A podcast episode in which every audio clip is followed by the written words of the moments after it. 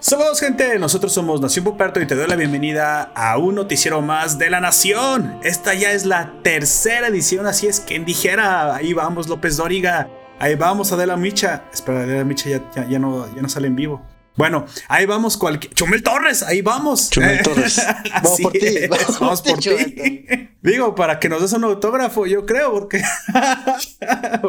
no, la mera verdad es que muy poca gente lo sabe, pero Chumel Torres realmente no se hizo famoso haciendo el pulso de la República. Para aquellos que no sean de México y para aquellos que son y no, lo, no conocen su historia, Chumel Torres se hizo famoso con un tweet.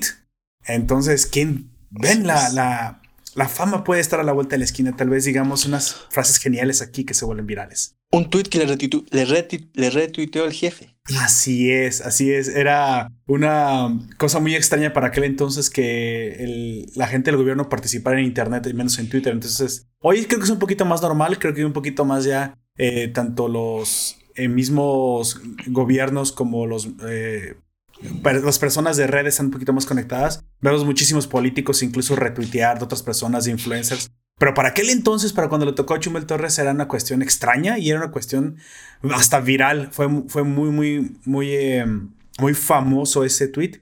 Lo cual le valió a Chumel Torres un poquito más de reflectores y que su proyecto del Pulso de la República, en aquel entonces que comenzaba con su guionista y ex amigo, creo, Durden, eh, este, empezó a tomar fuerza. Hoy en día, pues ya sabemos en lo que se convirtió, incluso tiene un, un programa en radio, en Radio Fórmula. Sin embargo, largo ha sido el camino y pues ese muchacho le ha echado muchas ganas, se ha rodeado la gente correcta y pues bueno, para que vean que el que persevera, para que vean que el que persevera alcanza. El problema es esa, la perseverancia. no cualquiera le trabaja tan duro. Así que pues en esta ocasión me acompaña como siempre mi colega y coanfitrión de este podcast, que muy poco saben fue precisamente idea de él, Don Comics. Por favor, preséntese y dígale a la gente mm, qué hace los domingos por las mañanas. que se pueda decir. Em, los domingos por las mañanas que hago, creo que lavo la ropa. Ah, la madre. ¿Qué, ¿Qué responsable es usted? Sí, si no tengo la ropa limpio.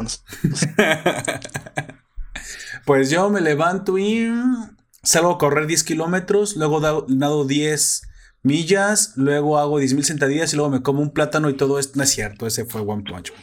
Yo no hago eso. Eh, yo veo One Punch Man a veces, sí, así es. nada, no se crean, gente. Ah, hago el desayuno.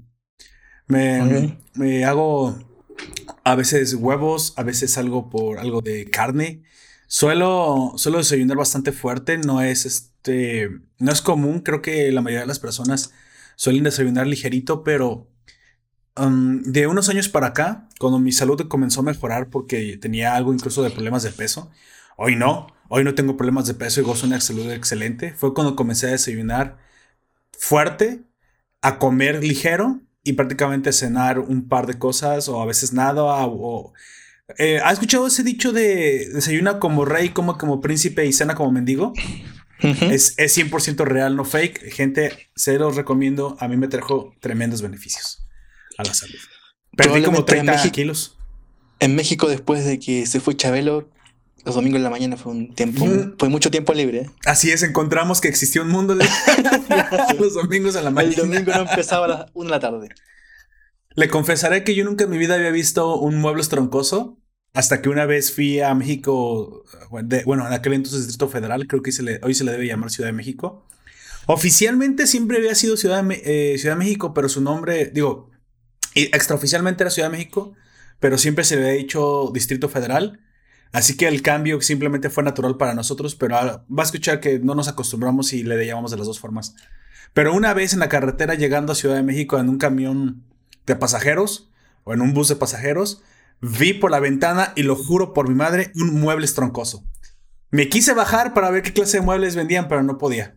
Así que, bueno, no era una marca inventada por Chabelo, creo que sí existía. Muy probablemente era del señor Aguilera o familiares del señor Aguilera por, ahí, pero, pero de que existía, sí existía. Yo puedo el día de mañana eh, ver a mis nietos y decirles a los ojos, ¿tú qué vas a saber si nunca viste un mueble troncoso en vida? no sé si incluso ya cerró la, la, cadena, creo que ya no existe. ¿Y volvió la televisión? Mm, no, jamás. Jamás. Ya, ya Chabelo acabó, creo que hizo un par de novelas y ya jamás lo volvimos a ver. Ese muerto quería tumba. Bueno, pues lo mismo que le pasa a Mario Kreuzberger, Don Francisco, acá no, ese muerto no. Que se quede en su casa, que, descanse los años que le queden y no vuelvo, por favor. Yo creo que deben ser productores. A esas alturas han acumulado tanta experiencia y tanta, tanto dinero, eh, pero sobre todo experiencia sobre el medio que muy probablemente estén fungiendo de productores, asesores, coproductores. Esa gente nunca sale realmente del espectáculo, nada más que ya no como. Lo mismo le pasó a Patti Chapoy. No sé si es tan famosa como, como Chabelo, pero Patti Chapoy fue mucho tiempo la, la ópera de aquí. Fue mucho tiempo la periodista de chismes. era la periodista de chismes de, México. Era súper famosa. Si, si eras famoso, tenías que pasar por, por el programa de Patti Chapoy que era, se llamaba Ventaneando. Incluso hoy en día. que le enseñó el trabajo a, ¿cómo se llama Pepe Grillo? Así es. Así. No, no, bueno, le dicen Pepe Grillo, pero es este. Ay, bueno, sí. Daniel Bisoño, Atala eh, Sarmiento. Sí, creo que Atala Sarmiento. Y muchísimas personas que han pasado por su escuela. Pero el día de hoy, Pati Chapoy es de las productoras más fuertes de TV Azteca. Entonces, bueno. Em, normalmente esas personas, como dije, nunca se van de, del medio realmente. Pero bueno, Don Comics, dígame, esta vez, esta, en esta ocasión, el noticiero de la nación tiene un tema especial. Sí, un, un tema lúgubre, un aniversario luctuoso. Estamos de, de capas, no sé cómo se dice, capas caídas. No, sé exactamente a qué se refiere si cuando la gente muere, cuando la gente nace, no sé. Pero eh, estamos pues celebrando una trayectoria de una vida que lamentablemente termina, aunque pues termina ya de muy, muy anciano el señor. 81 años. Dennis O'Neill, así es, una leyenda en el ámbito de la escritura para cómic y, de cualquier clase de novela. Creo que el señor ha respetado a todos los niveles. Uno de los verdaderamente grandes y más influyentes escritores del siglo pasado.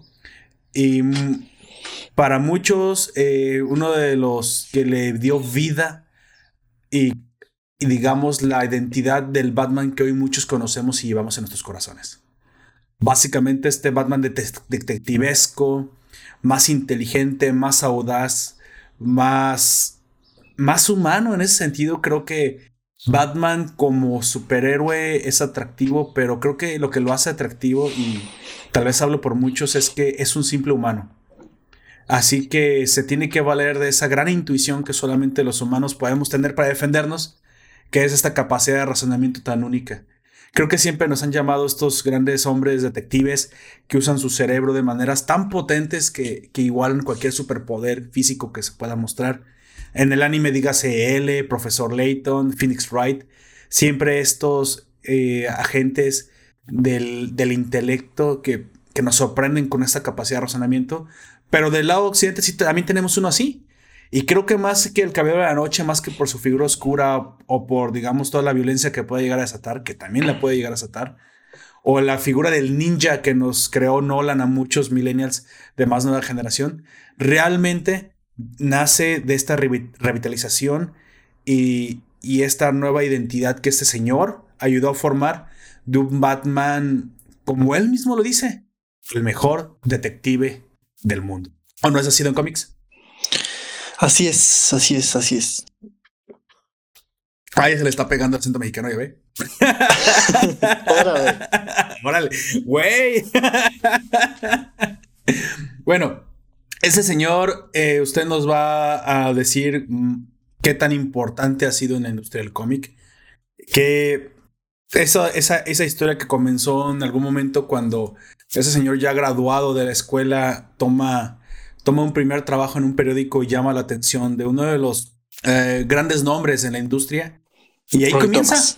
Él lo atraen y arranca su carrera como el gran escritor que al principio comienza eh, trabajando para Marvel, pero deriva siendo contratado en DC y forma su nombre dentro de la industria.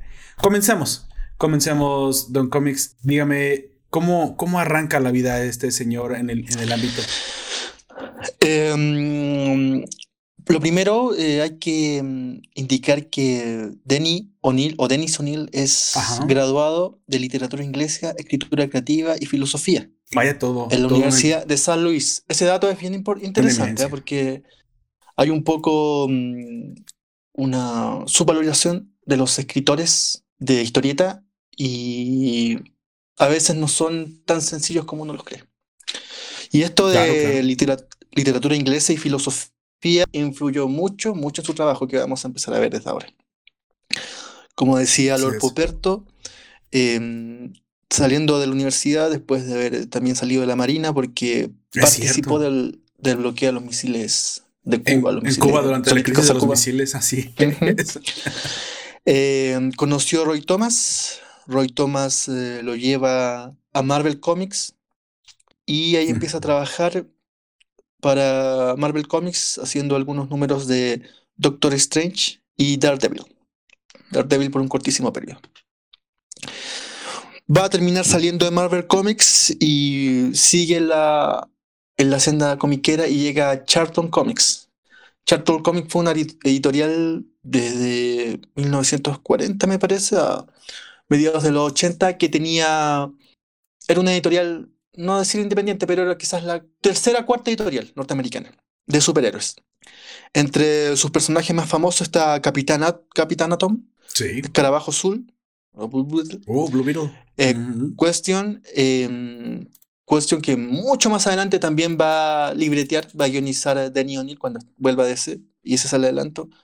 Em, a principios de los años 80 de ese cómics va a terminar comprando la quebrada Charlton. Pero eso es otra historia probablemente y la vamos a seguir contando más adelante. En este momento, Danny O'Neill se pone a trabajar para Charlton, Charlton Comics. Sí. Y mm, publica por una corta instancia algunos números de Question, eh, de Nick Child. Y ahí conoce a una de las personas eh, más relevantes, o que no, no sé si más relevante, pero que va a sonar a futuro en su trabajo, que es el redactor, editor Dick Giordano, que se irá repitiendo mucho, muchas veces más cuando contamos esta historia. Así todo, em, Dick Giordano recala en DC Comics y es cuando le ofrece un puesto en la editorial al juvenil Denny O'Neill. Eh, veíamos en las, las imágenes de este Denny O'Neill Andy Warholesco, eh, artista setentero, pero con el, con el beat, el, pelo, el pelo suelto y mascando sí, sí, sí, parece... Muy Andy Warhol. Así es. Bueno, en DC Comics sí es la editorial con la que se va a marcar mayormente la carrera de, de Neil. Sí, parece que su paso por Marvel fue muy breve, ¿no? Aunque yo nada más quería comentar que parece que fue. Impresionó a, a, mucha gente dentro porque le hicieron el famoso Marvel Writers Test que pasó de una forma impresionante y que cautivó a muchos de los que estaban ahí. Para muchas de las personas que no lo supieron, no lo saben, yo mismo no lo sabía y, por eso me encanta la historia, porque uno lee estos tipos de, geeks o easter eggs de la historia, tan a veces que parecen poco significativos, pero que si tú te pones en sus zapatos y te imaginas la escena, pues es bastante significativa. Él llega a Marvel Comics y le dice, bueno, ¿y tú qué? ¿Sabes escribir? Eso, eso no me interesa donde vengas, no me interesa tu escuela. A mí me lo compruebas. Le ponen un, extracto de cuatro páginas en, con las viñetas en mudo de los cuatro fantásticos y tú tienes que crear el diálogo. Tú imaginas qué está pasando ahí. Tú imaginas el mundo. No te doy contexto, no te doy nada. Tú tienes que no solamente darme una historia coherente, me tienes que dar una historia que me impresione si quieres trabajar. Y dicen las buenas lenguas que lo que escribió Danny O'Neill impresionó tanto a los editores que inmediatamente se puso a trabajar. Sí, entonces el señor tenía una, pues un talento nato.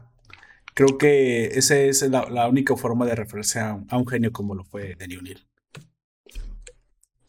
Y bueno, hablamos de su paso por Charlton, conoce a Dick Giordano, después Dick Giordano llega a DC Comics y le pide que se vaya a DC Comics. Y ahí, eh, ¿qué es lo es la marca de Danny O'Neill? Lo que trata de hacer de Dennis O'Neill en la época, la Silver Age, los 70, em, que los superhéroes que eran muy naif, porque eran muy, muy naif. Em, les trata de dar ese giro más adulto, les evoca situaciones reales, los cuestiona dentro de, mm, de cosas que están pasando en el mundo de ese entonces. Y aquí empieza la obra grande de Denis O'Neill. Primero, revitalizando héroes que venían un poquito de capa caída, pienso en Green Green Arrow, Wonder Woman, Superman, etc. Eh, podemos hablar de, yo creo, la al principio podemos hablar de la, mm, de la obra fundamental, me parece fundamental, no ni siquiera de O'Neill, de ese cómic como editorial, que es Green Lantern, Green Arrow. Green Lantern, Green Arrow. Okay. De 1970. Ese es el famoso mesh, ¿no? Que hizo, o combinación que hizo con, con los temas sociales que tú me contabas. Sí, sí. Fue cuando comenzó con los temas sociales, ¿verdad? Sí, aquí tenemos a Grillater y Guinarro uniéndose para hacer un. Una especie de. Mm, sí, yo diría mejor de. Eh, eh, Buscando mi destino. Se llama esta película. Sí, esta película. Eh, oh, Easy Rider. Jugando a ser unos Easy Riders superheroicos por el profundo Estados Unidos. Y los empieza a situar en situaciones mucho más reales. sufren de discriminación conocen la pobreza, el consumo de drogas en esta famosísima portada de Speedy Junkie. Exactamente. famosísima em, portada. También es que hay que contabilizar también el, el, momento que se vivía en Estados Unidos. Después de a finales de los 60 se empieza a vivir una crisis social bastante importante. Eso se acentúa con el fin de la guerra de Vietnam. Sí, así Y esta sensación de colapso de imperio que tiene el, país. Y los hippies, ¿no? El, famoso pacifismo, el, amor y paz, las drogas, los Beatles, I Wanna Hold Your Hand, eh, ¿cómo es? Let It Be. Todas esas canciones que hablaban sobre todo de la protesta social contra la guerra, contra la violencia, contra el, el imperialismo norteamericano. Claro, sobre todo también con un poco de toque social, porque creamos o no, el peligro latente que, al cual temía todo el tiempo Estados Unidos y por el cual se libró la guerra de Vietnam fue precisamente por el avance del socialismo. Sí, sobre, sobre los países asiáticos. Y pues cierta sección de la población, sobre todo como siempre los más jóvenes, muy parecidos a los millennials de hoy, se tornaron hacia, hacia el socialismo. Eh, sin embargo, dentro de un país capitalista, así que solo se romantizaban por la idea del socialismo sin realmente conocerlo. Sin embargo, sí había algo de cierto en esto del imperialismo gringo. y va todo envuelto en una crisis política. También se sucede Watergate, se sucede, mm, empieza a subir el consumo de droga. Eh, John F. Kennedy gana la, presidencia. ah, no, eso, Fue, eso fue mucho después. Eso fue mucho antes. Hablamos de los 70. ah, ok, em, ok. explota la, cuestión racial que estaba ahí oculta, pero cuando los, los, soldados que empiezan a tener, empiezan a ser amigos en el frente, en Vietnam, negro o blanco sin distinción, cuando vuelven y se encuentran con una sociedad que los, que los separa, eh, no, eso no, resulta tan, tan atractivo y produce una crisis social bastante fuerte, a la que se suma una crisis económica eh, por la creación de la OPEP, el alza del valor del crudo. Así es. Eh, muchas marcas de, de auto, nótese la más famosa Cadillac. Eh, Grandes y gastalones, hasta su madre. Lincoln y Pala, o terminaron quebrando o se redujeron mucho. Así es, o fueron este compradas también por otros. Claro, y en este contexto social eh, tenemos a DC Comics, que probablemente era el editorial puntera en ese momento, no, yo diría que ya, ya no. Eh, Marvel estaba avanzando mucho, había hecho, estaba la famosa era dorada Marvel, de los Cuatro Fantásticos, había ganado mucho mercado. Hay una generación completa que es fan de Spider-Man, de los Cuatro Fantásticos, porque tiene eso, tuvo la, la niñez entre los fines de los 60, principios de los 80 por Marvel. Em, y llega de esos cómics, Dick Giordano lo, eh, le pide que empiece a redefinir nuevos personajes y actualizarlos. Hablábamos de Green, Green Latter, estos Easy Riders que se pegan un viaje por el profundo Estados Unidos, eh, empiezan a hablar de discriminación, empiezan a hablar de, de violencia, empiezan a hablar de consumo de drogas en los cómics superheroicos. Eh, probablemente es la serie fundamental, yo diría, junto a em, Watchmen y La Cosa del Pantano de, Alan Moore, eh, de la compañía. Eh, sin esta serie, sin Green Lantern Green Arrow, dudo que hubiera ocurrido mucho tiempo después Watchmen y Swamp Thing. Y si Swamp Thing y Watchmen no hubieran ocurrido en su momento, de ese cómic no, existe actualmente. Ya. entonces, un puntal de la editorial un, en este Green Lantern Green Arrow trabaja con su, su compañero de la década, eh, Neil Adams, uno de los dibujos más atrayentes eh, de la década, me, parece a mí. De hecho, cuando estábamos haciendo la, no sé si la preedición de este, de este podcast y poner, saber cómo le, eh, le poníamos, pasó la idea de mm, fallece el padre de Batman. Así es. y ahí tuvimos, uh, yo te dije, no, porque quizás marca así mucho Batman, pero hay más autores que, que lo definen mucho más. Padre, padre, de hecho, no. Uno, digamos, un tío. un tío de Batman. De hecho, están así que, bueno, no voy a, no voy a tener una cronología absoluta. Voy a hablar de los 70 y voy a empezar a saltar de una obra a otra y volver. Porque si no, se hace un poco confuso. Y es bueno, necesario esto porque así aclaramos la situación de, dónde están y, quiénes son. Eh, de hecho, fue tanto que la época de Neil Adams y Danny O'Neill se recopiló hace un tiempo en un ómnibus y adivina cómo le pusieron al tomo. el padre de Batman. No, le pusieron Batman v Neil Adams. Ah, ya. bueno, es algo casi, casi, es la idea. Es, es como su hijo, pues este es, este es el hijo que parió, pues Neil Adams. Eh, Adams. Así es. Pero lo escribía Danny O'Neill. Lo escribía Danny O'Neill. Y eso, lo, y eso es lo otro que recalcamos, lo que marca mucho de, de este autor. Eh, contextualizar socialmente y culturalmente a sus personajes y darle ese giro más adulto a este cómic superheroico que ya el hecho de ser superheroico no le es imposible quitarle fantasía. Sí, claro. Pero él los contextualiza Aquí tenemos el Grillater Guinarro. Eh, por ahí hay una viñeta, una famosa viñeta donde, donde un hombre negro se acerca al Green perdón, al Grillater, y tiene este, este esta conversación de tú que te has, tú te has preocupado de las pieles azules, de las pieles naranjas, ¿qué has hecho por las pieles negras? Em, y Green Arrow le responde, perdón, Green le responde, no sé, no puedo responderte. Eh, y eso es Danny O'Neill. Vaya. uno de los cómics imperdibles de ese cómic es Green Lantern Si alguien puede leerlo y aunque no le guste la historieta de superhéroe, por favor acérquese a The Green Lantern También hay otra portada donde aparece un Jesucristo hippie crucificado en las turbinas de un avión. Jesucristo hippie. Era la época también en que la, la lisergia corría por las mesas de dibujo mucho más que las tintas. Vaya, vaya.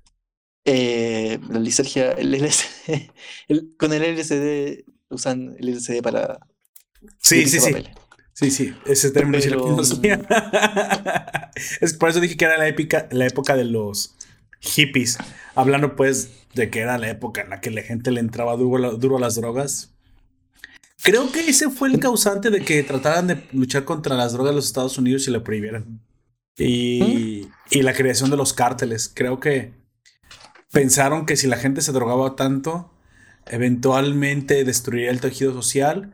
Sin embargo, aunque parte de la razón tienen en que las drogas en exceso destruyen el tejido social, creo que no dejaron madurar las drogas.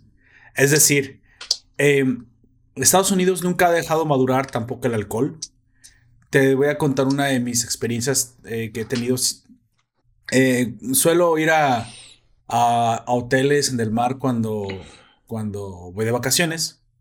En ocasiones me he instalado en algunos hoteles con, donde hay extranjeros, obviamente, como todo. Todos hemos pasado, pero más los mexicanos, creo, por la cercanía que tenemos con Estados Unidos, de encontrar eh, muy, muy comúnmente eh, norteamericanos en nuestros hoteles. Sí, aparte de que los odian en el, resto del mundo, por ahí me enteré. Eh, aquí realmente al norteamericano no se le odia, creo que al contrario se le aprecia, creo que porque tiene dólares. Sin embargo, no, no hay un odio realmente, o al menos no lo he notado cuando se está en los lugares de vacaciones. Y por eso vienen tanto a este país. Sin embargo, yo he notado que los norteamericanos, dependiendo también del nivel, pero en su mayoría, cuando me los encuentro, no saben beber.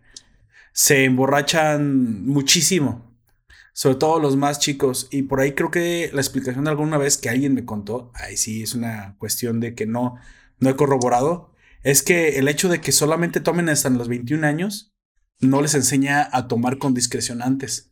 Entonces, toman muchísimo, no saben tomar, se emborrachan muchísimo. Este, y creo que la libertad que tenemos en México y creo que en el resto de Hispanoamérica de tomar desde los 13 o 14 años, y no nos hagamos, o sea, yo te estoy viendo, no, no, no te hagas, no te hagas el que no sabes de qué te estoy hablando.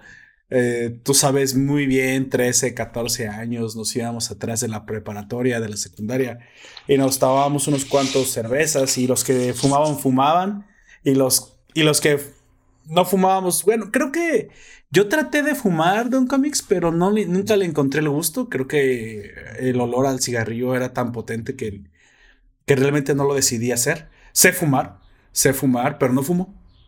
así es, este, tal cual, no, no fumo por decisión, no es que nadie me lo haya prohibido, no me gusta. Sin embargo, obviamente, atrás, siempre las escuelas tienen un patio trasero que por alguna razón nadie ni el conserje visita. Este, entonces, creo que esta experiencia nos hace para llegar a, al llegar a nuestra vida adulta un poquito ser más precavidos con el consumo de alcohol. Y creo que lo mismo le pasó a las drogas. Creo que las drogas nunca maduraron como sustancia social.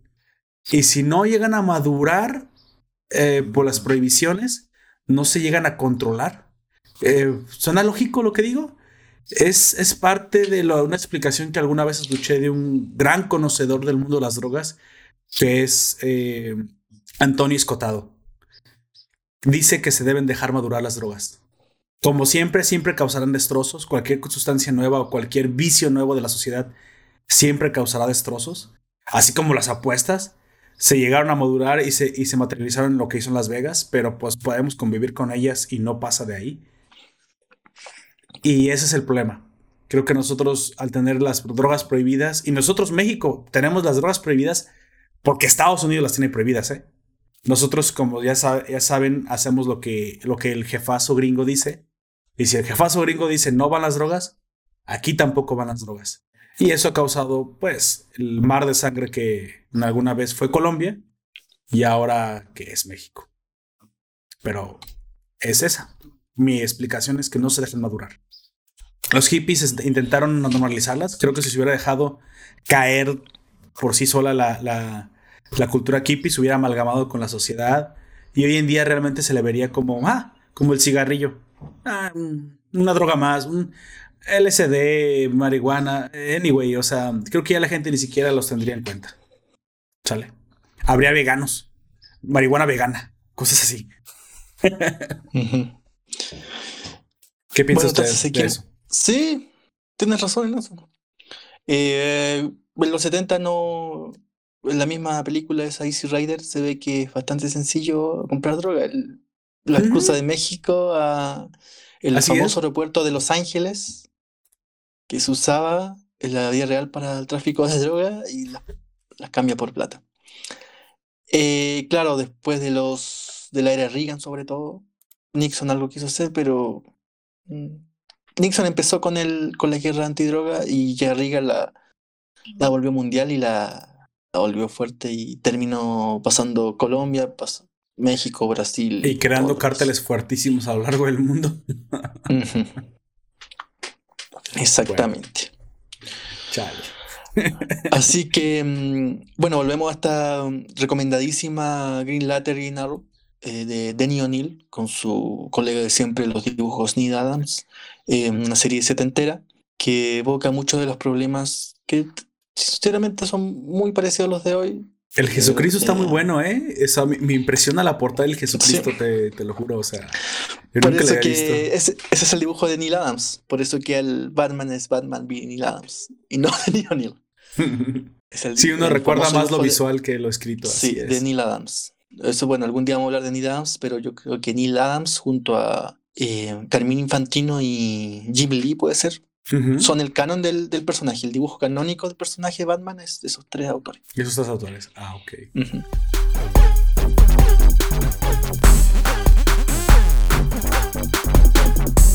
Bueno, aquí tenemos, como te digo, este Jesucristo de, crucificado en una turbina, un hippie, por cuestiones.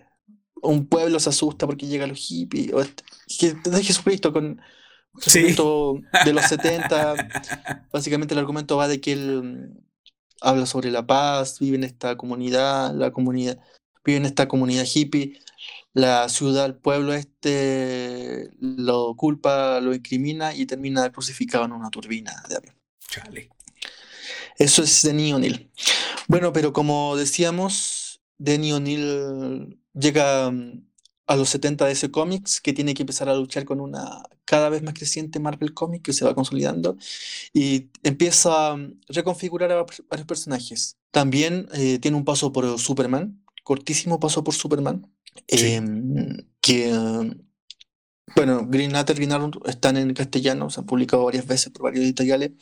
También su paso por Superman en un tomo que se llama Superman Kryptonita Nevermore. O en castellano se llama Kryptonita Nunca Más.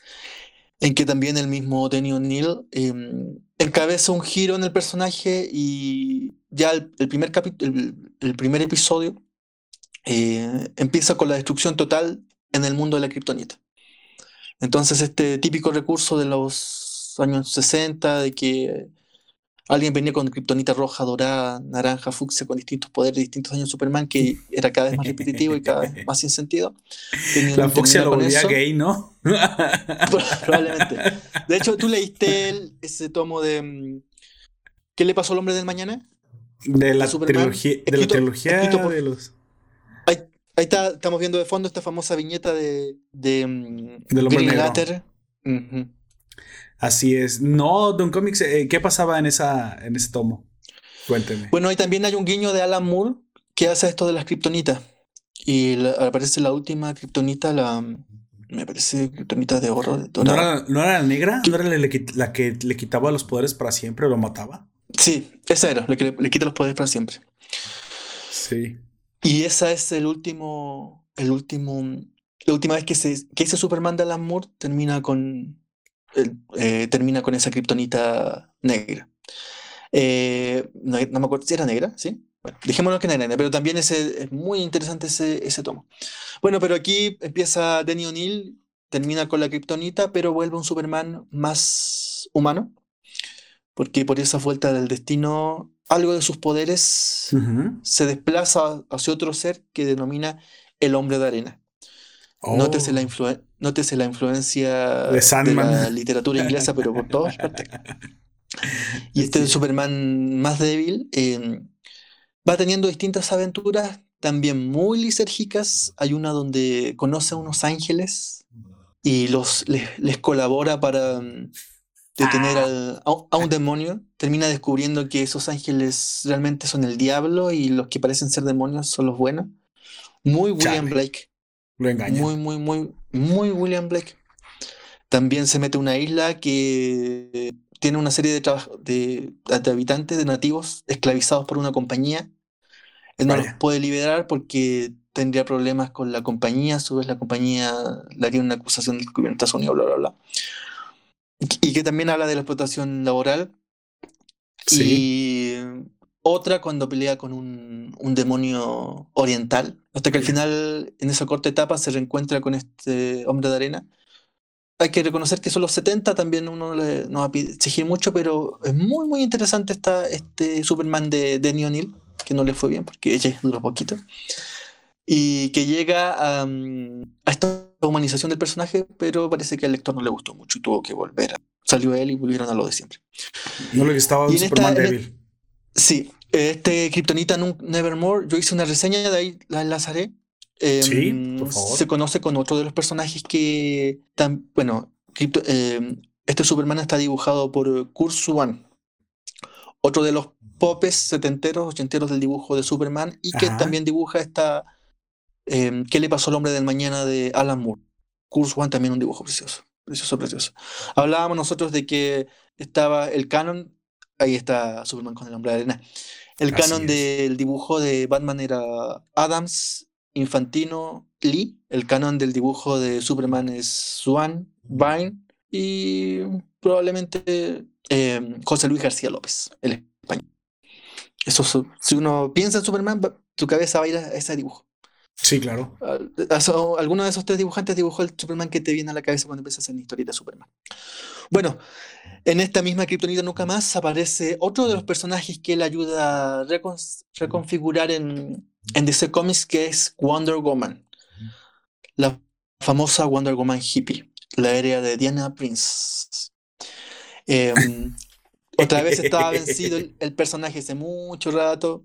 Y mm, aquí gira un personaje femenino mucho más eh, adosado. incluso en su, en su portada de presentación decía Forget the Old. O sea, olvídate de todo lo que fue Wonder Woman.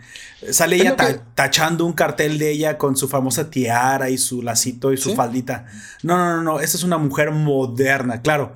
Para lo moderno que podían imaginar en los 70s es lo que intenta, lo mismo que hizo en Kryptonita Nevermore. En la portada aparece este Superman, un China, esta famosa portada de Neil Adams también, desencadenado. Así es. Con esta cadena de Kryptonita rompiéndose que también evoca a la cuestión racial, de una u otra manera. Oh, sí. Sí, sí, sí, sí. Probablemente en una de esas fue el. Se inspiró Tarantino en, en esa Kryptonita Nevermore. Y bueno, y también te, está rompiendo con su historia en su Superman y también trata de romper con su historia en su, en su mm, Wonder Woman. Eh, yo la, le digo Wonder Woman hippie, pero es Diana Prince. Se vuelve fotógrafa, se vuelve viajera por el mundo, eh, usa un traje muy, muy gogo, blanco, una ropa muy gogo, eh, deja, deja atrás el uniforme y se empieza a involucrar con la, la guerra con los chinos. No Vietnam, pero sí con la guerra de los chinos. En una portada se ve disparando de un avión chino, disparando, ametralladora. Se vuelve una especie de. Como. Sería una pre-Tom Bueno, que yo no. Sí, no, pero es una guerrera. sí, una cosa así. Una pre-Tom Raider, pero más más vinculado a lo social que a, mm, que a lo superheroico, o a la eterna lucha de esta princesa con la humanidad, bla, bla, bla. Que también marca lo que hablábamos de, de Danny O'Neill como autor. El giro que trata de darle a sus personajes y a sus historias más hacia lo real, aún, teniendo superhéroes, que hacia la típica de, del superhéroe que viene a un del espacio, lo quiere destruir. No, voy, a, voy a tratar de hacer lo más bueno posible dentro de, dentro de los superhéroes que tengo en ese cómics y que así se relacionen con la humanidad. Y de eso surge su problemática. Y no al revés. No sean estos semidioses que vienen a salvar a los humanos. Claro. Eso también es muy, muy interesante en Danny O'Neill. Em, quiso acercar más a los, los dioses a los humanos. O sea, quiso marvelizar de cierta forma a los personajes de DC que estaban tan separados de los del piso, digamos. Sí, se podría decir que sí, aunque yo. Bueno, digamos no marvelizar, porque no es, no es monopolio de Marvel hablar de los problemas sociales. Creo que quiso. quiso atraer a la juventud que tenía problemas sociales de aquel entonces, que era muy, digamos, muy rebelde. recuerden que la revolución llega, llega ocurriendo 200 años, o sea, si se, sienten muy revolucionarios, eh, los hippies se sintieron revolucionarios en su tiempo. Entonces quiso atraer a esta nueva juventud una, un héroe que les entendía y, muy probablemente también porque veían que en Marvel y sus temas sociales pues pegaban. Entonces recuerda que si el vecino lo hace bien, pues le tratas de copiar un poco. Entonces yo no digo que, que los de DC no tengan esta capacidad superheroica de dioses, pero que los dioses volteen a ver a la humanidad, creo que se sentía así, ¿no? De cierta forma que los dioses por fin se preocuparan de lo que nos estaba pasando era atractivo, al menos en la figura de los héroes de DC. Así es, y en esta mm, en este lanzamiento que también hizo del, de Wonder Woman, que también no, no, duró mucho más allá, hay que ser sincero, es un personaje que yo he leído algún par de números, hay un ómnibus publicado que se llama Diana Prince 17 Keys, algo así que lo compila todo, pero me parece muy interesante, muy interesante. Eh, al final, a principios de los 2000 se trató de más o menos traer de vuelta, pero no, no, no era el momento ni el lugar. Eh, con una Diana Prince que era agente de esta agencia metahumana, que también se vestía de un uniforme blanco, pero no pegó mucho. Eso pegó menos. Pero esta Diana Prince ubicada. Que esa fue la otra. hay que ser sincero, en esta época de, del cómic, de ese cómic, Marvel Comic, el público no es para nada adulto. Es un adolescente, preadolescente, que no está muy, muy dispuesto a meterse en la. Problemas en el conflicto. Sí, en el. En la, en, la, capa de lectura que te estaba dando Danny O'Neill. Vaya. Eh, Marvel tiene, tiene ese sentido porque, o sea, Marvel tiene éxito en eso porque sabe darle harta comedia. Harta, harta comedia. Entonces, por ejemplo, nunca hay un ataque frontal de los de los habitantes de Nueva York a los Cuatro Fantásticos. Oh, pero te, lo, te, lo, te, lo, deja saber. Pero siempre, siempre con arte comedia. Entonces, para el, para adolescente eso es, eso es llevadero. ¿Cuál debió haber sido ahí la solución de DC Comics? Eh, ¿Era crear una editorial, crear algunos títulos especiales para los preadolescentes? Eh, Yo creo que actualizar sus, Porque actualizar sus héroes creo que no sale bien. Eh, si ya les diste cierto tono, o como los Titans Go, que de repente no son los mismos, pero son versiones más jóvenes. Entonces te funciona porque no estás tocando al mío, pero ya le haces uno al mi hijo. O sea, no, no sé si me explico, pero que el mismo héroe fuera tratado de. Creo que ese fue lo que usted también criticaba, ¿no? Que eh, des, eh, desevolucionan, o sea, se cargan 20, 30 años de evolución del personaje, le borran su, su avance solo por reutilizar esa, esa IP o esa, esa, esa imagen en lugar de crear nuevos para los, para los que vienen o incluso versiones alternativas atractivas para los nuevos lectores. Pero no, te cargas el personaje que ya tienes y no quedas bien ni con el nuevo que viene, que sigue ubicando a estos personajes todavía como de viejos, como no de mi generación, y te cargas a los viejos lectores a los cuales les acabas de reiniciar el personaje como si fuera serie de televisión abierta. Em, quizás lo que pasó fue que Vértigo se demoró mucho tiempo en aparecer. Vértigo va a aparecer en la década siguiente, en los 80, a mediados de los 80. En una de esas, si Vértigo se hubiera adelantado y después de Green Lantern, Green Arrow, eh, hubiera aparecido el sello Vértigo y en vez de tratar de hacerlo calzar en las series comunes, mete a Danny O'Neill. En esa época no, eh, eh, no, era, era bastante usual que las series vivieran distintas historias en diversos mundos. Si metía a Danny O'Neill, un par de libretistas más, más duros, a sí, claro. Pero ese sello Vértigo en esa época probablemente le pegaba el palo al gato. en esa misma época, Richard Crumb otro de los grandes dibujantes, otros de los grandes, sí, podemos decir, grandes dibujantes, iconos artísticos del cómic norteamericano, estaba con su mm, Gato Fitz y su serie de personajes y de cómic underground, que le fue muy bien, o sea, no fue éxito en ventas, pero logró marcar una senda. El Gato Fitz posteriormente lo iba a retomar Marvel y lo iba a colonializar culturalmente, marvelizar. Eh, y lo iba a convertir en algo que se llama el, eh, el pato. ¿Cómo se llama el pato? El pato. Este pato de. Ajá. ¿Qué quieren hacer una película? Howard, Howard el pato. Howard the Duke. Howard the Duke. Ah, ok. Howard the Duke. Sí las mismas líneas que el gato Fritz, pero marvelizados. Y el gato Félix, este suburbano rompedor medio hippie, adicto a la marihuana, se vuelve una especie de, de mm, establishment. Ajá. Con el Howard the Duke. Un, eh, te vamos a sacar a cincuentón, bueno para el puro, bueno la chacota, detective privado, pero siempre dentro de la línea de lo, de lo culturalmente em, reconocible o aceptable. Incluso llega a ser candidato a la presidencia de Estados Unidos Howard Duke en algunos de sus cómics. Y así eso te habla del, nivel de marvelización que tuvo el, el la idea de Freak Cat. Pero como te digo, quizá Vértigo de llegar a mitad de los 80, aparece a principios de los 70 después de Green Lantern Arrow, probablemente otro hubiera sido la historia. De hecho, este año Vértigo como sello se terminó, apareció Black Label, que es bastante extraño porque meten, en teoría es cómics adulto, pero va todo lo que antes del 2000, 2020 no era cómic adulto, pero también va para allá. Claro. Las series adultas, que tampoco son tanto a veces, también va para allá. Es confuso Black Label. Pero Vértigo también tuvo su tiempo, su momento, y se fue venciendo, se fue agotando y murió. Como probablemente le pase al, a DC Comics dentro de pocos años, o por lo menos a, las grandes, a. Eso estuvimos hablando, ¿no? Que es probable que ya estén condenados los, al menos los formatos físicos. No sé si realmente puedo condenar a, toda la editorial, pero creo que también es que el lector evoluciona. Creo que realmente los cómics físicos como medio están condenados, pero así como casi todo lo físico está condenado. Pero eso no necesariamente significa que, que las historias hayan acabado ahí.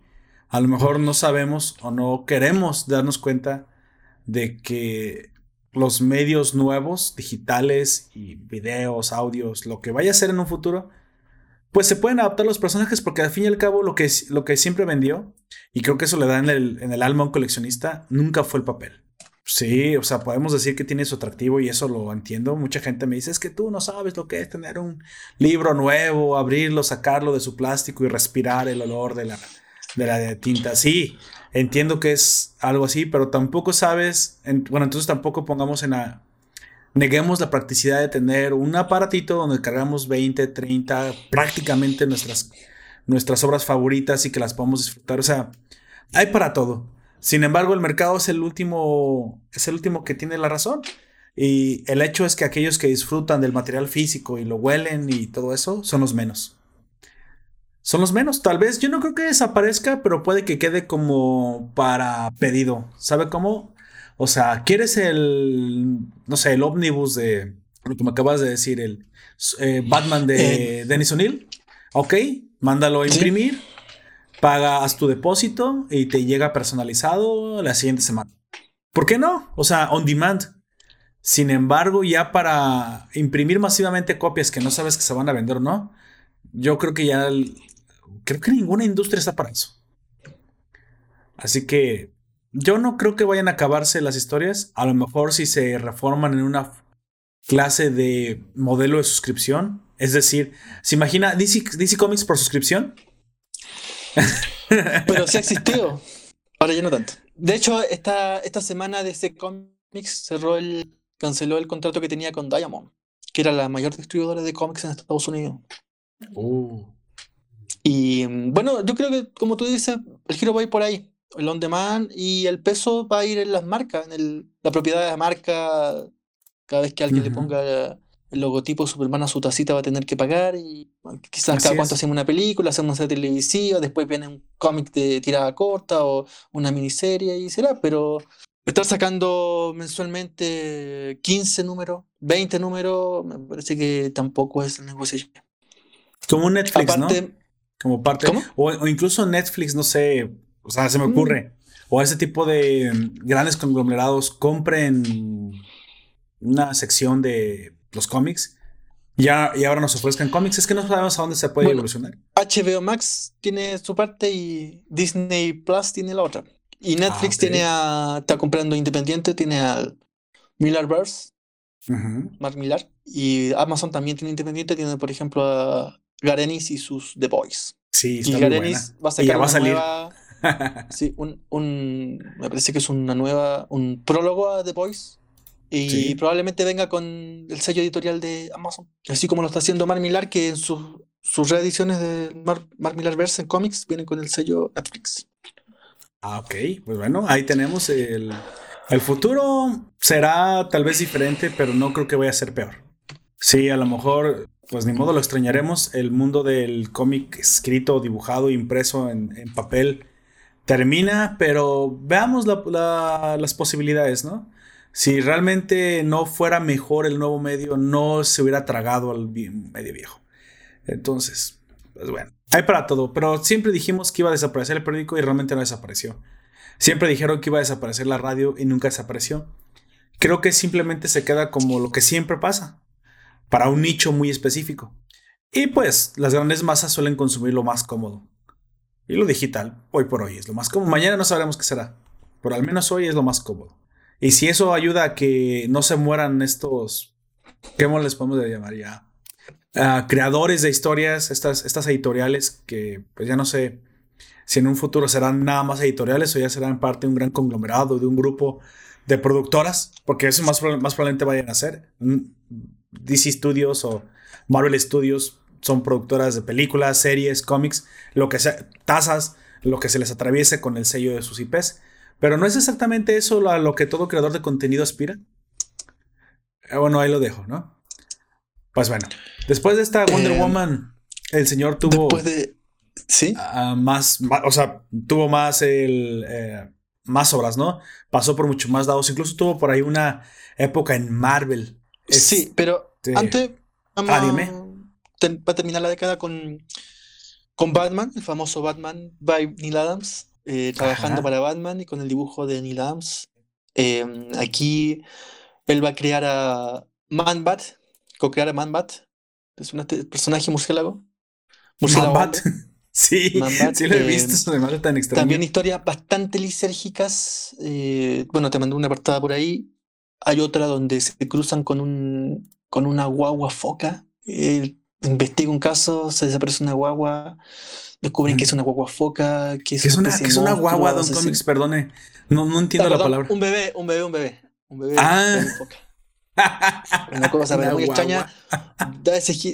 se cruza con vampiros, Batman con la misma muerte en algún momento. Crea a Rachel Ghul, que yo creo que es el personaje de los el antihéroe, o el sí, antihéroe de Batman de los años 2000. Eh, crea a Rachel Ghul, revive a The Face, hace un Joker mucho más el Joker previo era más caricatura, bueno, son caricaturas, el mucho más payasesco. Este es un más villano cruel, Exactamente. con una sonrisa estúpida en la boca.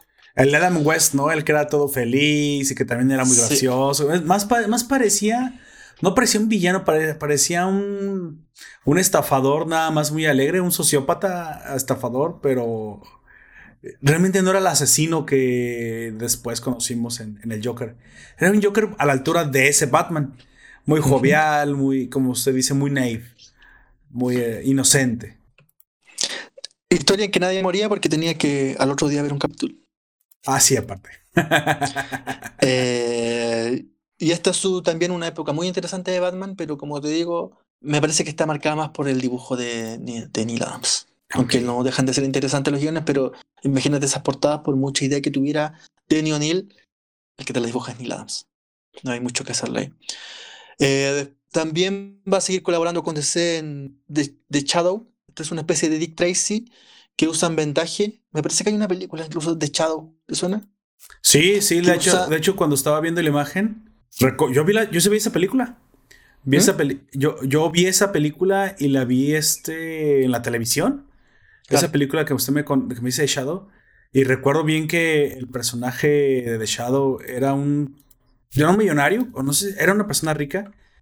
No, no, me acuerdo bien cómo conseguía los poderes, pero sí tenía esta capacidad como de nublar la mente y se ponía oscuro. O sea, como esa técnica de, los, de las películas de blanco y negro que nada más iluminaban arriba y debajo de los ojos y eso te daba la impresión de como que un close-up, acercamiento, misterio y todo lo demás. Dije, estoy viendo ¿Alguna vez vio Star Trek, los primeros capítulos? Con el Capitán Kirk. Usaban mucho esa técnica. No sé si lo recuerda, pero se oscurecía por debajo de la nariz y por encima de la frente. Y eso daba como la impresión de acercamiento a los ojos. Esta táctica que debe haber sido un infierno para los que estaban sosteniendo los espejos o lo que sea que estuvieran sosteniendo. que tenían que atinar justo a la franja de la. ¿Cómo le llamaremos? De la, de la antifaz. Exactamente, solamente podías ver a la antifaz de la persona esta franja entre los ojos y las cejas. Y sí, la mera verdad es que sí era una técnica muy interesante. Hoy en día nos puede dar hasta risa, pero sí logra su cometido. Sí logra este acercamiento y esta tensión sobre, sobre la cara del personaje, técnicas de luz. Y me gustaba mucho de Shadow porque vi esa película que usted dice y cuando él usaba su poder, no sé, ensombrecedor o... Me vi muy chico, por eso no recuerdo bien. Como, como que tenía un poder Jedi y nublaba la mente de, los, de las personas. Así se, se ensombrecían nada más sus ojos. Eso sí, esta portada que estamos mostrando ahora es de la, de la época siguiente, de, las, de los 90. Del Shadow noventero, que también es una, una novela gráfica con Shadow, ya situada a los 40. Para la gente del podcast es simplemente de Shadow con las pistolas eh, cruzadas como si fuera Hitman. básicamente. en una edición brasileña, Ousum, 1941. Bueno, eh, trabaja en Chao y como última referencia, él dirá que es el, me parece que sí, él dirá que es el cómic más, el mejor cómic en el que trabajó, o la mejor historieta y que hizo, junto a Neil Adams, después de siempre, llega al famoso Superman versus Mohamed Ali. Es cierto, había un versus. En que por, sí. En que por primera vez había un cruce frontal de un. Porque siempre habían pequeños cameos. Me acuerdo yo del. Hay un, hay un episodio de Superman donde conoce a Orson Welles como un mago a finales de los 50. Pero aquí frontalmente el nombre del cómic lleva el título del personaje y el personaje incluso le hizo publicidad. Mohamed Ali le hace publicidad, aparece en una foto firmándolo. Em, dentro del mismo cómic eh, hay una, una portada, una portada doble, de, contraportada desplegable, donde aparece una serie de personajes, serie de caras que dibujó Neil Adams, y al lado aparece una lista de 200 personas con los nombres de cada uno, los artistas del momento, los, los periodistas del momento, el presidente del momento que era, dicen los americanos, el mejor, el mejor expresidente que hemos tenido, el diría en no me acuerdo. Carter. Era Jimmy Carter, Jane Fonda, em, personaje de superhéroe, eh, Batman, Robin, aparecen debajo de este, de este ring donde aparecen dándose o amenazando golpe Superman, Muhammad. Una serie, no vamos a decir que es un gran cómic, es naif, o sea, estos te, claro. te, mm, te adelantaron eh, Space Jam, adelantaron Space Jam mínimo 15 años. Unos extraterrestres secuestran a Mohamed Ali, el mejor luchador de la Tierra, y Superman para enfrentarlo. Y si no se enfrentan en un combate, destruye la Tierra. Básicamente. Vaya. ¿Cómo se hace eso? Se bajan los poderes de Superman y Mohamed Ali se tiene. Y otra de las cosas interesantes que tiene este cómic es que Mohamed Ali vence en el combate boxerila Superman. Sí, sí, sí lo vence. Estoy viendo eso en el. ojo aquí, busqué unas partes de la viñeta. el que le gana al héroe blanco. Así es. Era como una clase de mensaje poderoso, ¿no? seguimos con el mismo. Lo que venimos hablando del. del telón de fondo argumental que tiene Daniel. Bueno, este. También te digo, el cómic. Este cómic es para tenerlo. Yo lo tengo en una edición gringa, de incluso antes de que muriera Mohamed Ali. Muy bonita, desplegable, deluxe, tapadura, pero es, para tenerlo. Incluso esto se vende en póster. Esta famosa lucha de Muhammad y, Ali. y sabe que es muy, muy reconocido incluso fuera de Estados Unidos. Eh, perdón que lo interrumpa, pero acabo, por ejemplo, si me permite decir esto al margen, acabo de ver Bucky en Netflix. No sé si deben ser muy parecidos Netflix chileno y Netflix mexicano. Si no lo es. Sí, eh, es Netflix Lata. Ah, ok, es lo mismo. Perfecto. Se estrenó excepto Argentina, ¿no? Ya vimos que Argentina es diferente. Me parece que son los mismos. pero es que depende, algunos países estrenan antes o después, pero es casi igual, sí es cierto, todo Latam es igual. Hasta desde la Patagonia hasta Tijuana, hasta el Río Bravo es igual. Hasta el Río Bravo. Así es, que antes era la, la silla, pero yo sinceramente bien no supe bien, bien, bien, bien cómo está la historia. Creo que he pecado también de, ignorancia y me gustaría saber bien qué pasó. Si realmente fueron los norteamericanos los que nos quitaron el territorio o nuestro traidor de Zampuala, el infame Antonio López de Santana, quien vendió el país realmente por su interés político, o un poco de ambas. Sin embargo, pues incluso después también, eso sí puede ser, en una disputa territorial, la, todavía la, se recorrió más la, la frontera hasta lo que hoy es el río Bravo. Antes no era el río Bravo, era otra. Pero bueno, digo, ya, eso ya depende de muchas cosas. Creo que un poco de ambas puede suceder. Sin embargo, eh, aunque, aunque se hagan los, los que no se dan cuenta, eso sigue siendo México y va a seguir siendo México durante mucho tiempo más. Es más, creo que eh, esto, esto le pasó como a Hulk se estragó a Wolverine. Cuando los gringos se tragaron la mitad de México, no, nunca previeron que les iba a... Así es. Eh, y está muy bueno. Sinceramente, yo lo escuché dos veces cada uno de los podcasts. Me divertí tanto porque es una gran historia y la mera verdad creo que vale la pena. Yo nunca la había escuchado y creo que no nos dejamos nada en el tintero. Hablamos de lo más interesante de ese, de ese podcast creo que supera por mucho la película. La película me gustó, pero nada que ver, nada que ver con la historia en la cual está supuestamente inspirada.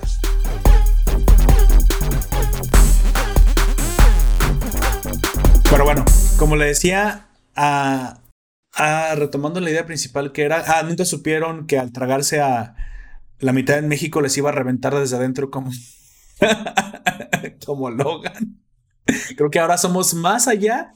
No sé, en algún momento, no sé si se lo sepa, pero eh, el país con más hablantes de español es México, obviamente, entre todos, más allá que la madre tierra allá España. Sin embargo, el segundo no es ningún país de Hispanoamérica, ni siquiera el mismo España, es Estados Unidos. es la parte, digamos, de el territorio que nos quitaron. En ese territorio bueno, que vendimos, mejor dicho, en ese territorio hay más hispanohablantes que en cualquier país de, de, América o en cualquier otro país europeo. ¿No lo sabías? La minoría no, de no habla inglesa. Así es, es la primera minoría de no habla inglesa. De hecho, si no fuera por México, si no fuera por México, sería el primer país de habla hispana así, es la situación. México tiene un aproximado de 150 millones de habitantes. Y en Estados Unidos hay un aproximado. Pero no estoy diciendo que todos los hispanohablantes en Estados Unidos son mexicanos, no. Eso, eso sí, no. Porque pues tiene de todos los países. Sin embargo, ya saben por aquello de la crisis, el efecto tequila y cómo nos cargamos este, eh, la, economía, la economía mundial durante un tiempo en ese infame 1991 para 1992, donde Salinas de Gortari engañó a todo el mundo, incluyendo a los estadounidenses. Quebraron las bolsas de todo el mundo. Algo muy parecido a las crisis subprime. la tasa de crecimiento demográfico es más los que nacen allá que los que se mudan. Eso es lo que ha pasado. Pero sí, yo creo que el 70-80% de los hispanohablantes en Estados Unidos son, de origen mexicano. Son 100 millones en toda la suma es otro país básicamente. Si no fuera por, por como dice Don Comics, si no fuera por nosotros, serían básicamente la segunda minoría no inglesa, o sea, de habla, no, no inglesa, allá. Y si nada más tomamos la parte del territorio que era antiguamente México, hay más hablantes de español en esa parte que hablantes de inglés. O sea, son bilingües, básicamente. O sea, todo, casi todos los que nacen allá son bilingües. Y después le sigue si no me equivoco, Colombia, como el tercero. Eh, si fuera Brasil un, país de, hispanohablantes, estaría compitiendo por el primer lugar con México, pero pues no se toma en cuenta porque es portugués, ¿verdad? Sin embargo, tienen que sumarse. Eh, Colombia no, no, no, está cerca de los 100 millones como México. creo que entre el 3, el 4, el 5 y el 6, o sea, es Colombia, Perú, Argentina y Uruguay, creo, los siguientes más poblados. Sumados. Uruguay tiene 3 millones. no, entonces no es Uruguay. Es, otro país más. O es tal, puede, ser, puede ser que sea Venezuela o Bolivia. o era Venezuela antes. Porque ya también ya perdió mucha población. Sumados esos, básicamente. La, la tasa era que México tiene casi toda la, toda la mitad del continente sur en hispanohablantes nada más. O sea, de lo densamente poblados que estamos. Pero si sumamos a los del norte, básicamente estamos en igual de condiciones. la parte del continente sur tiene la misma cantidad de hispanohablantes que la parte del continente norte, si es que tomamos a los que ah, viven en Estados Unidos. Y ya si sumamos a todos, la grande, inmensa mayoría de, hispanohablantes, pues básicamente nos vamos a dar cuenta que somos la, la cultura más exitosa, porque solamente por encima de nosotros está China, pero todos viven en un solo país, así que pues no están tan distribuidos ni tienen tantos países como nosotros. Básicamente, si esto fuera Risk Don Comics, iríamos ganando. ya tenemos todo un continente. Pero bueno, eh, como comentario al margen, precisamente ahí, ahí lo, se lo dejo. continuamos. Mohamed Ali le gana. Ay, perdón, estaba diciendo de Baki. No, el comentario era de Baki, perdón. En Baki sale Mohamed Ali. Bueno, comillas, comillas, alguien que se parece a Mohamed Ali. Y ya sabe que Baki es de peleas con artes marciales chinas. Sin embargo, como usted bien dice, es tan, pero tan influyente la, figura de Mohamed Ali que lo reusan, lo reutilizan. O al menos esta figura del boxeador negro súper veloz, súper peso pesado aparte, em, muy icónica. Lo, lo, vemos en varias veces. Lo vemos en, obviamente, Hajime no Ippo, en todos esos animes que se basan en boxeo. E incluso recientemente, le digo, lo vimos en Baki. No directamente con el nombre, y de hecho es el hijo de Mohamed Ali, realmente el que aparece ahí. Pero básicamente tiene la misma estética, mismo corte de cabello, todo igualito. Parece ser que fuera de sus fronteras también es bastante, bastante influyente. Listo. Bueno, sigamos. Em, fuera, fuera de estos trabajos, colaboró en, como decíamos, Shazam, Batman, y en muchos Grillat, parece que también vuelve algo por ahí. En muchos otros personajes de ese cómics, hasta que vuelve otra vez detrás de Dick Giordano claro. a Marvel Comics. Ah, ok, volvió entonces, estuvo en Marvel, salió de Marvel y volvió a, Marvel. El, primer paso por Marvel fue cortísimo. Sí, sí. Un par de años. Mucho de lo que hizo ahí en esa época no se recuerda, pero la siguiente vuelta de Marvel Comics sí tiene un icono. Eh, estamos yendo por lo más, si vamos por cada tomo, como te digo, uno te recomiendo entrar a Wikipedia y ver el listado de obras, no terminamos nunca. Pero vamos por lo más importante o lo, más referenciable del, autor durante este tiempo. Y dentro de los X-Men y otros personajes en que colaboró para Marvel está um, Iron Man, The ah, Invincible Iron Man, y un Iron Man bastante peculiar que es The Man in a, Bottle. Demon in a Bottle, así es. perdón, The Demon in a Bottle. El demonio en la botella, guiñando otra vez la literatura inglesa, guiñando un título de un, de un cuento de Rudyard Kipling, El demonio en la botella. y aquí nos cuenta de este, estábamos, tuviera la década de los 70, la crisis pesimista, se vivía de un Wonder, un Iron Man que vive en, era este empresario, entra en una línea de fracaso, su empresa quiebra y él cae en el alcohol no solo en el alcohol, sino que también en la desconfianza del círculo que lo rodea, sobre todo el superheroico. Que hasta mucho más adelante seguirá con esta. Imagínate, tanto marcó esta, esta saga porque hay que reconocer que Iron Man era un personaje de segunda línea, por ser bueno, quizás tercera de Marvel. Hasta que, ¿Ah, sí? ¿Era, tan poco importante? No sabía eso. Sí, yo incluso te diría que en Amor tenía más relevancia, aunque era más. El cameo que aparecía. Pero Namor tenía más relevancia que Iron Man. Si no fuera por esta saga de películas, eh, pasa bien desapercibido. Yo le quería hacer una pregunta respecto a eso. ¿Por qué cree que Namor no fue utilizado como un personaje principal para las, el nuevo universo extendido de Marvel? ¿No tiene sus derechos? De la, no sé, ¿Por qué no, lo tiene. Sí, los únicos derechos que estaban fuera eran los de X-Men. Digo, para ser parte de... Yo no realmente no lo conocía, sinceramente. O sea, yo tengo poco... Afortunadamente, o gracias a las películas de super héroes de cómics me metí más en esto y pues gracias a usted también he investigado más y he, aprendido más. Pero sí me, di, me sorprendió saber que Namor era mucho más importante al grado de un Aquaman, que nos reíamos o no nos reíamos, Aquaman es importante en DC, aun cuando sea este bonachón de mallas verdes y güerito, al menos Aquaman era reconocido. Namor es, es lo mismo para el lado Marvel, incluso me podría decir al nivel de los X-Men, y es un Illuminati un Illuminati, recordemos que es este círculo de gente súper inteligente que realmente es la que decide todo. lo que realmente vendría a ser la verdadera, si fuera real, espero que no lo sea, y si lo es, pues bueno, es algo similar. Si fuera real esta asociación de personas superpoderosas del mundo que mueven los hilos de todo lo que nos pasa y nos sucederá en nuestras vidas, eh, los Illuminati en Marvel sí existen y son las mentes más brillantes. Charles Javier, eh, Doctor Strange, Red Richards. Red Richards, así es. Bruce Banner cuando está de buena. exactamente, cuando no está verde y destruyendo todo. Y estaba también Namor, ah bueno, también eh, em, Bolt, el, el, rey de los inhumanos. Pero también estaba este señor, Namor, el rey de los mares. ¿Y por qué no tiene esa importancia en las películas? Me pregunto yo. Sinceramente no lo sé. Eh, dentro de los personajes, primigenios de los 40 de Marvel está Capitán América. Y Black Panther. Olvidaba Black Panther, también está en los Illuminati. Sí, también está. El primigenios del año 40 y tres personajes, Capitán América, superheroico.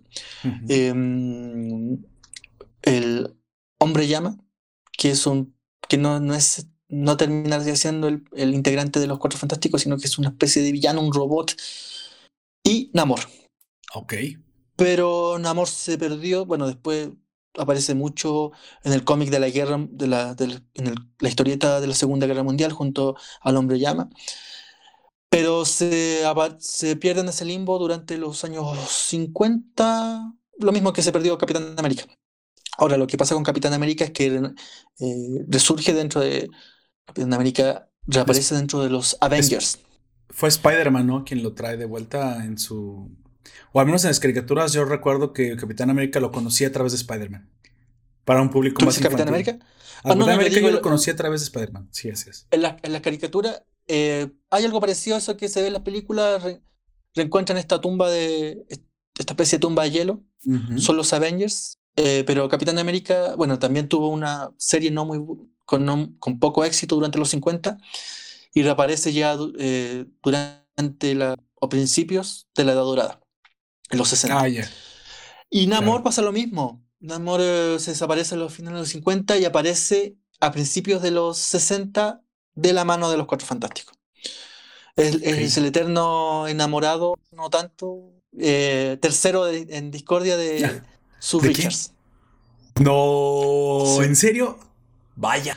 Me hubiera gustado ver ese triángulo amoroso. En el Civil War de Mark hay una un par de viñetas donde ellos se cruzan, donde Sue Richard va a visitarlo al fondo del mar. Y ahí deja de entrever que quizás Sue Richard siente algo más que una atracción eh, superheroica por Namor. Pero ahí queda. Ok. Eh, ¿En, Civil War los, los Richards están del mismo lado o se enfrentan esposos? No, siempre esposo. Eh, Red Richard no lo puede ver a Namor, porque como se dice que en Chile le jotea la mina. que es lo que hace eternamente. Le pedalea la bicicleta. Es, un personaje interesante porque es, un personaje desagradable, es pesado. Su, su, los globos de diálogo siempre tienen un, un comentario desagradable, es pesado. Es, Me recuerda a eh, Siniestro. Pensé que era un villano la primera vez que lo vi. Sí, es, y, este físico de mega atleta de nadador, un cuerpo triangular, eh, quizás no tanto bíceps, no tanto pectoral, pero sí muy de nadador o gimnasta. ¿Él es el rey de su Atlántida? Es que yo no conozco la Atlántida de Marvel o siquiera si la crearon. Sí la crearon también. O sea, e-, es, literalmente el equivalente a Aquaman. Nada más, nada más del lado de Marvel. Así es. Eh, pero Aquaman es un, siempre fue un personaje para que estamos con cosas de, de cuarta, quinta línea. Ese sí que era, era perdido. Sí, sí, sí. Era por ahí su chiste, su cosa tonta. Si no hubiera sido por lo, por lo que hace Super Friends cuando revitaliza los. Perdón, cuando lo que hace también se burlaban de él en cómics. Los Super Friends de los 90, yo creo que nadie se hubiera acordado mucho. Hablaba con los atunes, eso le quitaba mucho respeto. El cómico, el, chistoso del grupo. Y, pero nadie, pero dentro de ¿Quién dijera? A ver, si, si nosotros pensáramos en, un amor en la vida, en amor en la vida real, sería un Cristiano Ronaldo. Oh, esa especie de, oh, oh. de, villanillo, héroe, rockero, una, eso sería amor. Es agradable, pero es muy interesante. Pero es interesante, atractivo. Mire, eh, como yo le dije en alguna ocasión, los, los chicos buenos no nos interesan. Normalmente, normalmente los héroes eh, que tienen esta arrogancia per se suelen ser más interesantes. Sí. Sí. Ah, mira, ahora que me recuerda, incluso dentro de mm, algo que se llama The Little Black Book, Harley Quinn, que hizo Gail Simone, me parece, no me acuerdo ya. The Little Black Book es un, una serie de historietas que aparece Harley Quinn y se va vinculando con distintos personajes de ese cómics. Ahí aparece, tiene una escena en una, en una, una especie de piscina de unos ricachones drogadictos que están todo el día pasándolo bien. Y aparece un personaje muy parecido a Namor y termina siendo, teniendo un romance con Harley Quinn. Y se parece mucho, mucho estéticamente. Eso también fue un, homenaje de la autora a este amor eternamente ninguneado.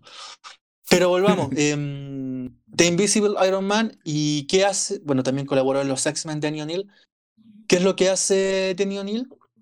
Lo da este giro, este giro más dramático del personaje, este empresario millonario, exitoso, fracasa, quiebra la empresa, siempre ir para abajo y cae en el alcohol. Y aquí tiene esta desconfianza de su grupo, del, del mismo y de los superhéroes. Desconfianza que queda tan plasmada que, por ejemplo, en el Avengers Disassembled, Avengers Desunidos, que Avengers, 700 de Brian, Brian Michael Davis, mucho más adelante, inicia con lo que va a ser House of M. No, perdón. House of M. Sí, House of M. House of M. Sí, donde. Mm, la casa de Magneto, pues básicamente. claro, donde Scarlet, Scarlet Witch. Sí, la escarlata. Paralelo.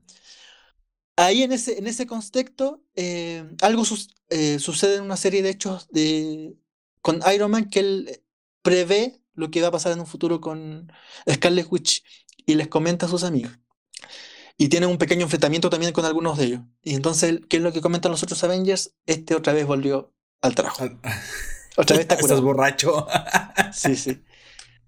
Y bueno, pero volvamos. Aquí eh, seguimos con esta, mm, esta tendencia, este telón de fondo, como decíamos, argumental de Danny O'Neill, del drama humano de los superhéroes, acercándolo a la realidad.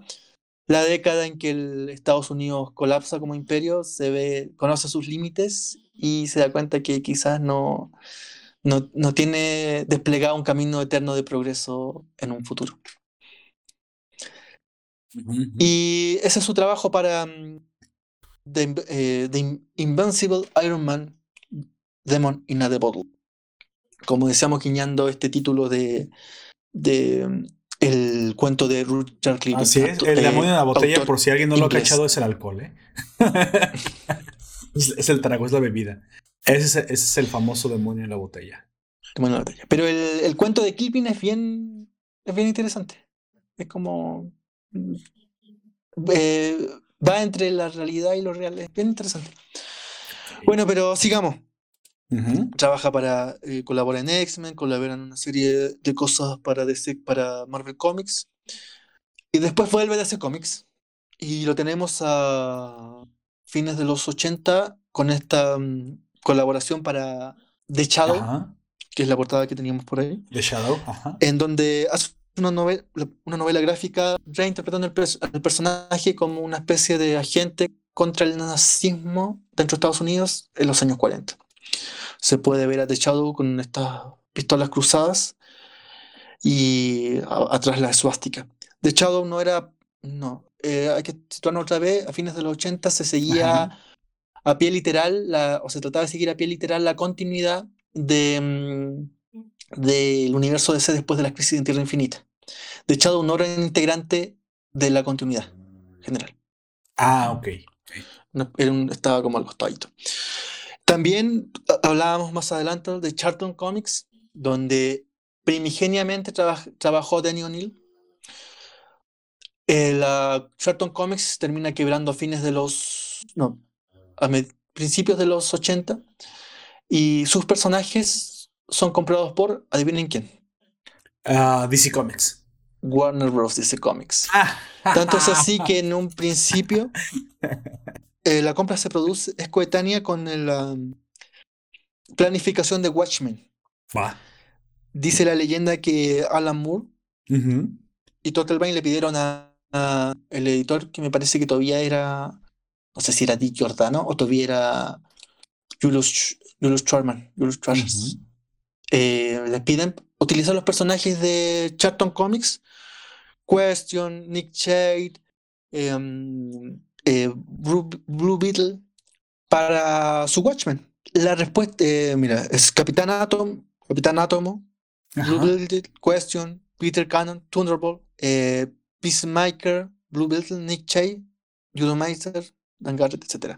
Le piden utilizar esos personajes de la reciente comprada Charlton, Charlton para Watchmen. A lo que el editor, que me parece este Giordano, les dice que no, porque los personajes entran a la continuidad general. Salvo uno, oh. que es Rorschach. Ah, ese la madre, entonces Rorschach sí era parte de, de Charleston Comics y ese sí lo despegaron de sus compañeros. Pues mira, fue el que mejor le fue porque sinceramente, si no es por Blue Beetle, creo que los demás ni siquiera pintan realmente dentro de la continuidad. Capitán Atom siempre fue un segundón, una especie de Ah, bueno, en el Arrowverse le dieron un poquito más de fama y es parte también de los héroes importantes de Leyendas del Mañana. Sí. es el único, creo. Y se llama nada más Atom. Atom. Atom. Atom, no Capitán. Ah, ¿no es el mismo? Capitán Atom. No. Oh, pensé que le habían quitado la parte de Capitán. Ah, entonces olvídalo, no. No sé ni quiénes son. Capitán Atom es una especie de. Solo Blue, Beetle, Blue Beetle, Sí, de agente superheroico del gobierno. Era un, era un oh. capitán del gobierno estadounidense que por una serie de accidentes se volvió una fuerza, una, fuerza atómica superheroica. Y es el, bueno... Como Doctor Manhattan. los 80. Vaya. Sí, pero con mucho menos poder. De hecho, en esa, ¿te acuerdas cuando hablábamos del Utakuverse? Sí, sí. El Flashverse que acaba de cerrar con Apocalypse War. Sí, en Flashpoint, ¿te acuerdas que llevan un prisionero dentro del submarino de, de Aquaman? Sí.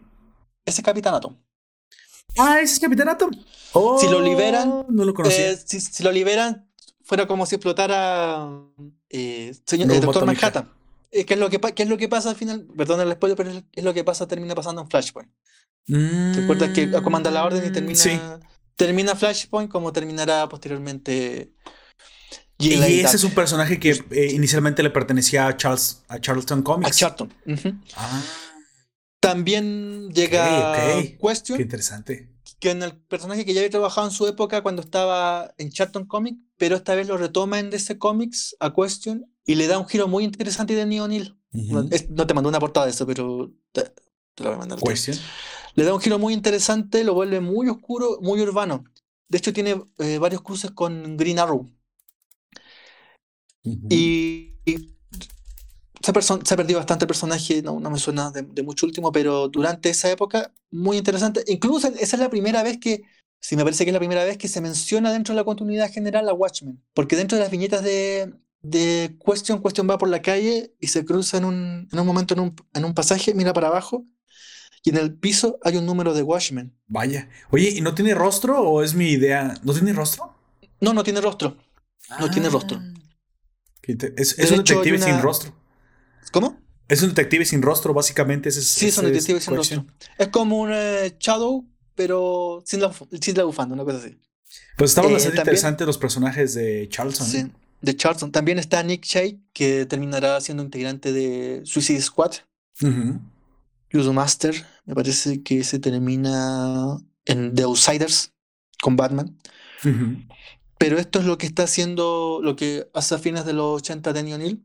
Eh, no revitaliza, sino que redefine para, para DC Comics Question y hace esta historieta de esta novela gráfica de La Sombra, dentro de las cosas más importantes que está haciendo, porque está haciendo muchas cosas más.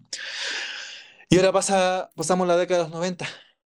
Sí. La década que definirá mucho de lo que nos acordamos de lo que hizo Daniel O'Neill en la década de los 90, también eh, con Dick Giordano, de director ejecutivo de la colección Batman. Sí. Porque después Danny O'Neill pasará a ser director ejecutivo del DC Comics. No, perdón, no director ejecutivo, ese es Paul Levitt. Pasará a ser algo así como una especie de gerente creativo. Sí, le dan un puesto muy importante dentro de, de DC Comics.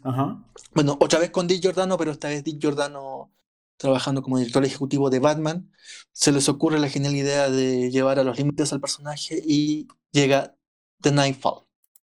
The Nightfall. ahí te mandé la The Nightfall. La, es, famosa es cuando cae básicamente Batman, ¿no? Es cuando es destruida su, su columna por Bane. Lo, que lo que adaptó precisamente en la película tan icónica del Caballero de la Noche, la tercera película de Nolan. Está adaptando parte de Nightfall al, al romper la espalda de, Sí, yo recuerdo esta época, aunque parece que no, pero la recuerdo. Porque cuando yo dejé de coleccionar cómics, tenía amigos que no. Y me mantenían informado durante mucho tiempo. Entonces tenía amigos que me contaban de un tal Azrael o, el nuevo Batman. Yo dije, ¿qué? ¿Pero Batman ya no es Batman? No, ya no. ¿Qué? ¿Qué pasó? ¿Por qué? y, yo no entendía que estaba pasando muy bien porque yo lo había perdido hace mucho tiempo. Entonces, es, este señor Denny O'Neill, él es responsable por precisamente esta, esta genialidad que fue darle un break a, Batman. Mm, no, no sería, sería uno de los responsables. Hay que ser ah, uno de los responsables. Sería uno de los responsables. Sí es responsable de la creación de pero es uno de los responsables dentro de esta edición ejecutiva donde está Dick Giordano. Y aparecen Chuck Dixon, eh, mismo Grant, dibujando, porque Batman no es solamente Batman. Es Batman, que sale la semana 1, ponte tú. La semana 2 aparece Detective Comics. Sí, sí, sí. La semana 3, y dependiendo de cómo sea, aparece em, em, Dark Knight. Eh, mostrando las tres facetas de Batman, como superhéroe, como parte de la liga, como parte de un, un detective literalmente de Gotham. La semana 4 aparece el, el multiverse. Batifamilia, ¿no? Siendo padre de familia. Batman. Claro, sería leyenda Llevando a Robin al fútbol. O sea que en, teoría Batman aparece, sale una vez al mes, pero si quieres tener la continuidad tienes que comprar cómics tres veces al mes. Vaya. Que es otro de los negocios que tampoco. Lo mismo pasa con Superman. Superman, Acto Comic, Aventura Superman, Super Son y lo que venga ahí. Pero eso es en secuencia. ¿Mm? Cruzaban Don Comics, estas historias que eran al mismo tiempo, o sea, Detective, Comics cruzaba con las historias que se contaban en Dark Knight. O sea, ¿había referencias cruzadas? Sí, sí. Ah, Sobre todo en, esta época que estamos hablando, de, bueno, en los 90 en general, de armar grandes sagas, en esta época y con Dick Giordano empezaba con la famosa bueno, empezó mucho antes, eh, Sword of Israel, de Danny O'Neill, que te mandé la portada donde aparece este personaje Israel, que es un agente de la iglesia católica dedicado a combatir el mal, pero a su manera, matando gente. Eh, y es una de las creaciones de, de Danny O'Neill, y este, este, este primer personaje ya va, va a terminar venciendo a Batman en una pelea. Sí, sí, sí, exactamente. Y de ahí empieza de a poco la lenta caída. Le quita, el le quita el título como defensor de la noche, ¿no? O algo así, o sea. Sí. El, segundo. Mm, el segundo, el segundo gran punto de quiebre en, este, Nightfall es la liberación de todos los prisioneros de, de Arkham. Del Asylum. Vaya. Que termina por volver loco y agotar físicamente el personaje. Que eso también me parece que sale en la película, ¿no? Eh, ah, ok. En la película no, pero no, o sea, no, de, las cárceles. De las cárceles, no, no el Arkham Asylum, porque creo que se hubieran tenido que gastar mucho presupuesto en todos los personajes que están encerrados ahí. no, y recontratar a, sabía, ya ni siquiera estaba vivo. a Schwarzenegger. claro, no, y no estaba vivo ya um, eh, Guasón. Danny DeVito. Ah, oh, es cierto. Bueno, sí, aparte, es cierto porque es su propio Guasón, exactamente, es el de él. Sí. Dani, pero ¿crees que él, puede crear sus propios, su propio pingüino, su propio señor frío, su propia Poison Ivy, ¿no? O sea, porque al fin y al cabo era el, era el Nolanverse de alguna forma. Sí. Pero creo que sí le faltaba el Joker, tal cual. El, el, el espantapájaro que hizo lo encontré bien interesante. Porque quizás hubiera tenido que gastar mucho presupuesto y mucho CGI en tratar de hacer un, un espantapájaro como el cómic. Pero hizo lo que pudo hacer. Y le quedó y le resultó. Sí. Creo yo. Sí, sí, yo también pienso que resultó. También el Bane, el Bane no tiene por qué estar extremadamente monstruoso. Creo que se explicó mejor con este actor que, que sí tiene una musculatura impresionante, pero al fin y al cabo, el giro de tuerca que al final, supongo que spoiler para quien no ya lo, ha visto, la mala termina siendo Talia al Ghul y creo que a través de esta actrizaza, que es muy buena actriz, se siente más peligrosa en su ideología que el mismo Bane. O sea, no, no la subo a aterrizar a, humanos normales. Si quieres, eh, la característica más villanesca de los, que, los que quiso adaptar. Por eso no es extraño que, que eligiera a estos villanos tan humanos. Porque físicamente eran de poco presupuesto. Como dijiste bien, el, el, el espantapájaros. Pero lo interesante no estaba ahí. Lo interesante estaba en precisamente. Por eso siempre digo que la trilogía de Nolan no es una trilogía superheroica es una trilogía detectivesca, es más un Detective Comics adaptado que un Dark Knight, creo yo. Pero bueno, esa es mi Hablabas de, de Talia al Ghul. Adivina qué la creó. Igual que el papá, ah. Danny O'Neill. Ah, ¿en serio? y Bob Brom. Hablábamos que Danny O'Neill había traído, había creado a Rachel Ghul, el, el personaje que va a dictar al, el villano 2000ero de, de Batman. Eh, bueno, y hablamos de, de este Sword of Israel con John Paul Valley, que, perdón el spoiler, pero después de, de Nightfall, sí, terminará vistiendo un Robo, Robocop-quesco manto del Caballero de la Noche, un, nuevo, un nuevo uniforme de Batman con ametralladora. Vaya. Y después vendrá, eh, será otra vez derrotado por un Bruce Wayne que se pega a este viaje del, del héroe para recobrar su confianza, su espalda y sus artes marciales, donde aparece Lady Chiva. Es cuando se convierte en ninja, ¿no? Básicamente. Sí. Lady Chiva, otro personaje interesante. Hay que, yo te voy a decir bien sincero, eh, The Nightfall salvo por el golpe argumental que tiene que te dice que Batman va a ser, le van a quebrar la espalda. Ajá. porque lo interesante de Nightfall es que después de la liberación de, de Arkham Asylum, te va haciendo pequeños comentarios de qué pasa con cada uno de los villanos. Y ahí tiene giros bien interesante porque en ese llega a morir el, el ventríloco.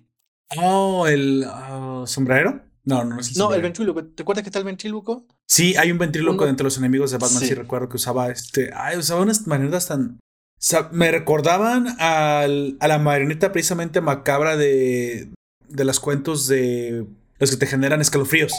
Recuerda, recuerda el ventríloco de aquí.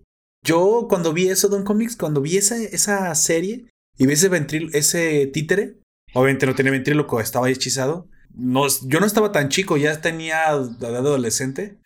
Pues tenía pesadillas con ese personaje. A mí las escalofríos o las aventuras de escalofríos no me daban tantos escalofríos. Ah, no dan escalofríos, no es cierto.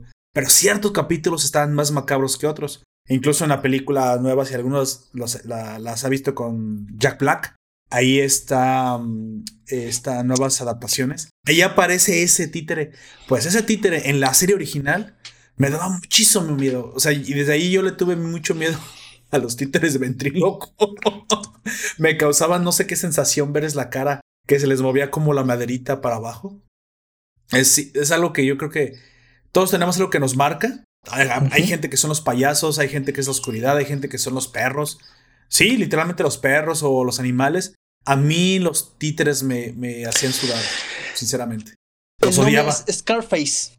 Scarface. Ah, Scarface. es cierto, es cierto, es cierto. Eh, no muere Scarface, pero muere su el que le mete la mano adentro.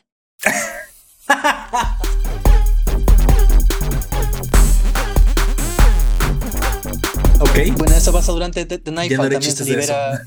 hablamos de otras creaciones de, de Batman, perdón, de Neil Adams, Manbat, esta famosa portada de los 70 con es muy interesante. Casi volando con Manbat. También es liberado el famoso Robert Kirkland, Kirkland eh, también es liberado de Arkham Asylum. También se pega una vuelta media de consumo de drogas por ahí cuando cae Nightfall. Y otra de las cosas que tiene el Manbat es. ¿Te acuerdas de Batman The Animated Series? Sí, claro que sí. El primer capítulo es el encuentro con Manbat que también va a ese guiño de al, uh, Neil Adams. tendría que volver a verla y ver ese primer capítulo porque ya no lo recuerdo. Pero sí. El primer capítulo es este, famoso encuentro con Batman. Eh, bueno, vas a The Nightfall, le quiebra la espalda, la recupera al año después, como le pasó a Superman, vuelve a ser el mismo, pero de otra manera. Y mm, sigue trabajando el autor para, mm, para el Teen no, no sería, sería el spin-off de este Kingfall, que es Arrael, que también te manda una serie por ahí. Y esta serie, en lo personal, no me gustó. Ya la encontraba, no. Esta serie no me gustó. Cuando conoce a Russell Ghul, cuando ataca al demonio, Azrael ataca al demonio. Sí, sí, sí. Sí, sí. Ah, aparecen los personajes de O'Neill. Arrael, Talia y Rash al Ghul. Eh, pero de hecho, Arrael se enamora de Talia eh, tiene mucho que ver con lo que en ese momento se hacía en los cómics Marvel. El dibujo giblesco, magmofarlesco de las heroínas o villanas súper sensuales. Eh, sí, la mera verdad, sí está muy bien. Que tenían figura, o sea, tenían ese cuerpo, ¿cómo decirlo? 90, 60, 90, así es. Fue después también de la liberación sexual de los 60. Esto es lo que ganaron la liberación sexual. Sí, el poder lucir estos cuerpos. Eh, esto yo, te digo, pasaba a los 90, porque era lo que se vendía en los 90. Sí, digo, eso es lo que ganó esa liberación.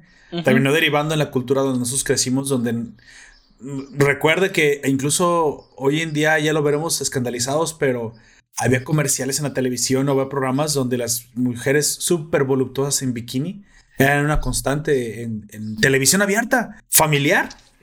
Y, las veíamos en todos lados, o normalmente las veíamos en bikini con patines. Y este pelo esponjado tipo afro.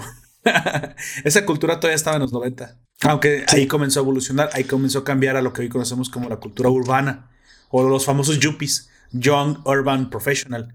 Jeans, eh, más sobrio el peinado, camisas o playeras, más a la moda, más de ese diseñador y pues bueno.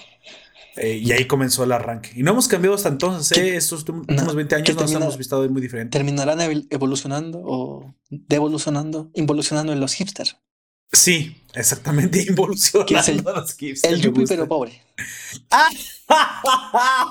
sí.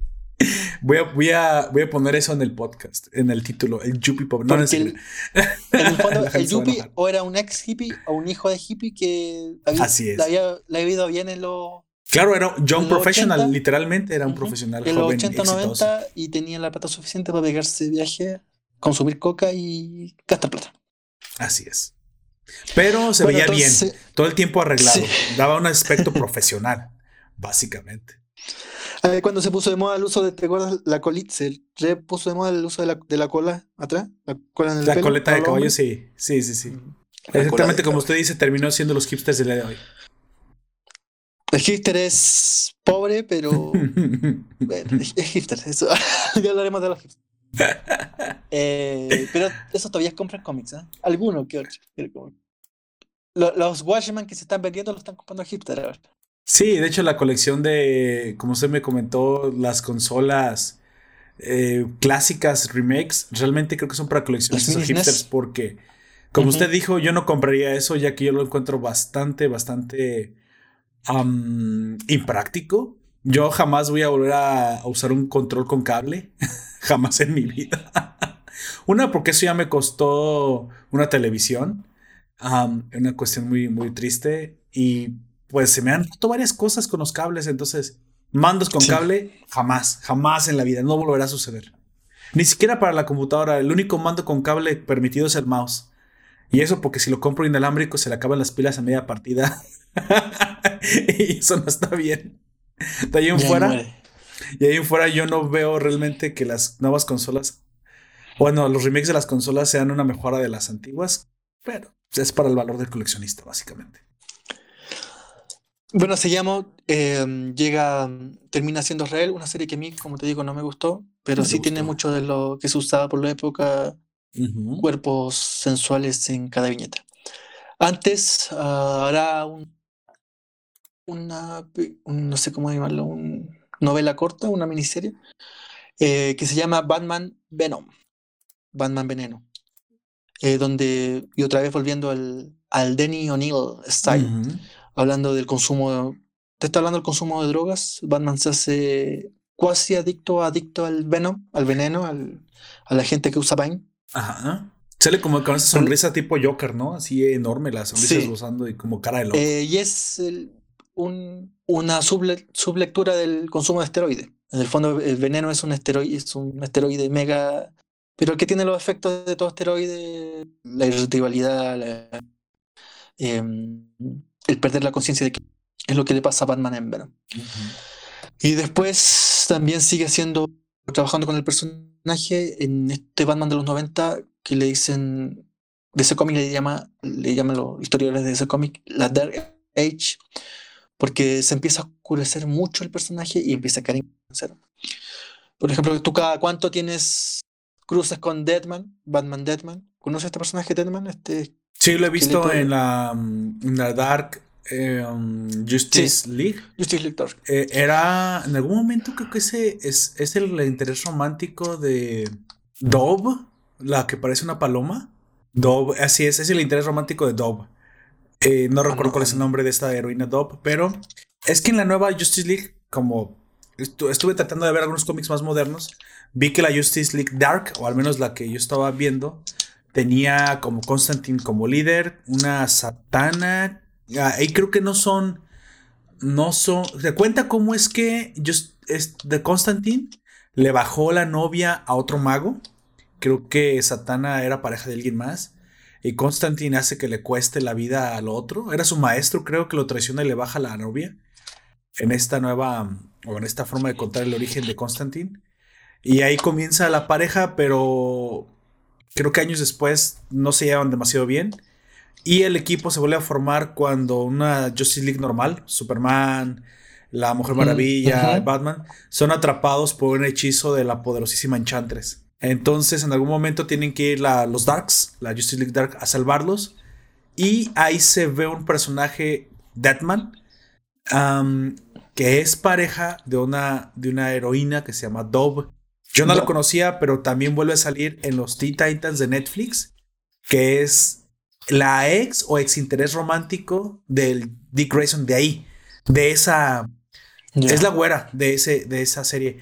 No sé dónde viene Dove, pero la conozco por esos dos lados nada más. Y que en, claro, y en Titans, tú hablamos de la escena, ¿cierto? Está, está muy bien, encontré que estaba muy bien retratado, muy bien personificado. Lo encontré muy, muy coherente con los cómics, por lo menos que yo me acuerdo, que había leído de Sí, usted, comentó que se comenzó a viajar por un camino oscuro, ¿no? Comenzó a recorrer este viaje de, violencia, eh, perdiéndose en la oscuridad. Dick Grayson pareciéndose más a un Batman violento que a lo que él solía ser. Y sí, ese que retratan en Titans es así.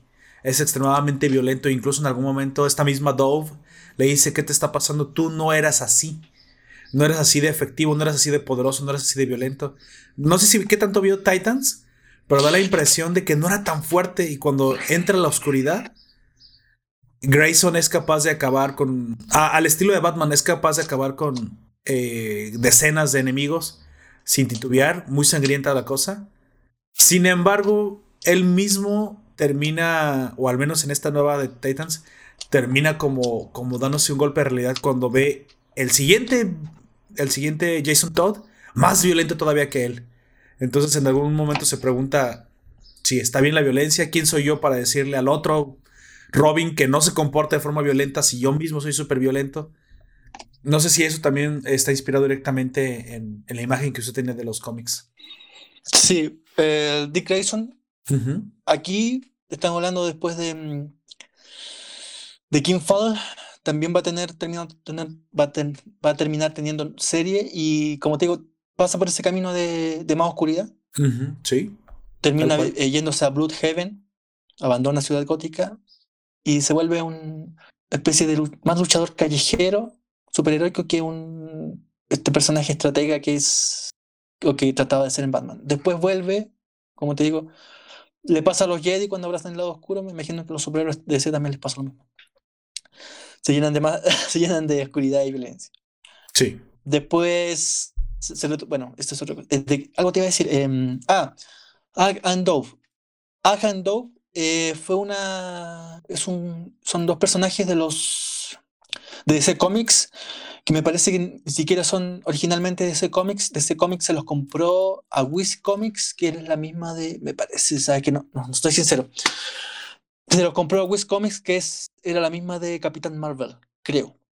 Em, tienen una serie en los 70, en los 80 van a retomar su serie y en el dibujo los, los, los toma un nuevo dibujante em, que algo tratará de, de, cambiar en el orden de las viñetas. Lo cual dice aquí que fueron creados por Steve Ditko. Hawk and Dove creados por Steve Ditko. Ah, bueno, entonces. Sí, entonces no, sí, son, son de ese Comics. Sí, son originales. No, los, no los, compró Wincy, son de ese Comics porque sintético, creo eso, quedó creepy y después se fue a dibujar y a engrandecer la leyenda de Spider-Man a, Marvel. Bueno, eh, and Dove se dibujan en los 80 y los dibuja un joven dibujante que trata de hacer un juego de, de viñetas y el quien era el guionista en ese momento y el director ejecutivo Paul Levitz no le gusta y lo termina echando. Ese joven dibujante recala en Marvel y por esas cosas del destino aunque su dibujo nunca fue muy bonito, termina dibujando y creando quizá el personaje más famoso de la década, que se llama Deadpool. Ese dibujante era Rod oh, El dice la leyenda que es el primer dibujante que se hizo, se hizo millonario con el dibujo de cómics, que se volvió la mega estrella esta de, artística. ¿Te acuerdas que en los 90 tenía un comercial con Spike Lee de Blue Jeans, Rob Liefeld? Donde iba Rob Liefeld y le decía, oh, ¿cómo estás Rob? Y Spike Lee Dice, aquí estoy trabajando. Y Leaf le decía, si tú fueras un superhéroe, tú serías cameraman. Lo dibuja como cameraman. Un comercial para um, Wrangler, me parece. O para Lino. No, sé si no lo vi o, es demasiado viejo el comercial de un Comics, porque ahora sí. Un, comercial muy yuppie. Muy, muy yuppie. Yo creo que sí. Sí, así es. Eh, bueno, está con esto siempre marcando el, este arco argumental más cercano a la realidad, en los 90. Eh, también eh, llega esa famosa mini, eh, saga, novela gráfica, que es em, el, día, el Día de los Inocentes. No. La muerte de los Inocentes. Ah, sí, Death of, Innocence. Así es. Sí. Exactamente. Que habla de la, violencia contra la, violencia infantil. Es Death of Innocence, The Horror of Land Mines. Sí, el terror de las minas terrestres. Antipersonales. Antipersonales. Ah, ok. Y quise hacer, mire, todavía está situado en este cómics, pero se acerca mucho esa, esa, esa novela Vértigo, ¿eh? mucho, mucho. Sobre todo con el país que más produce eh, mina antipersonal, Estados Unidos. Sí, claro. De hecho, todavía hay varias enterradas en Vietnam. Creo que de, vez en cuando escuchamos que... Yo alguna vez vi un documental que hay gente que se dedica a buscarlas. Literalmente porque pues han perdido sus piernas. Sí, les, tienes que destinar no sé cuántos millones al año a Vietnam, Estados Unidos, porque como compensación de guerra. Simplemente para puro sacar Sí, así es. No tendrían, yo pensaría que ya con la tecnología que tuvieran hoy, ya tendrían la capacidad de lanzar drones con, con pues alguna clase de radar especial. Digo, ya no es tan difícil utilizar eh, este tipo de artefactos para rastrearlas. No sé si tenga que ver que la selva vietnamita es muy densa, muy tupida. Pero pues ya, ya se ha puesto esa tecnología, ¿no? Digo, es más fácil usar un radar. bueno, supuestamente cuando uno planta minas tiene que mapearlas lo primero que hace antes de plantar minas, las mapea. Pero parece que los norteamericanos no lo hicieron en Vietnam. Generalmente no sé si aquí también en Chile no se hizo. No se hizo tampoco cuando. Porque las minas antipersonales no solo pueden ser un peligro para el enemigo, sino las mapeas sí, claro que para los aliados también. Claro, claro, Por tu propia fuerza. Eh, y esa va como compensación de guerra. Bueno, esto es lo que hace Denis O'Neill en los 90 lo marcamos con Death of Innocent, el del, que habla de la violencia infantil, de la, del peligro de las minas personales. Y ya en los 90, en los, 90, en los 2000 retomará Green, algo de Green Arrow, de perdón, algo de Green Lantern, Batman. Algo era pero ahí, pero me parece que ya mm, más como mm, el interés va más que su nombre apareciera en la portada que un trabajo más. Más sí, de hecho creo que por ahí ya, ya leyendo el, los, el final de sus años, Básicamente, en algo de su biografía encontré que ya solamente se le pedía que fuera revisor, que estuviera al tanto de las historias, sobre todo que, hablaban de Batman. Digo, no me parece mal, o sea, de cierta manera, creo que es bueno que nuevos creativos eh, metan sus manos en el personaje, pero que los apadrine básicamente un grande.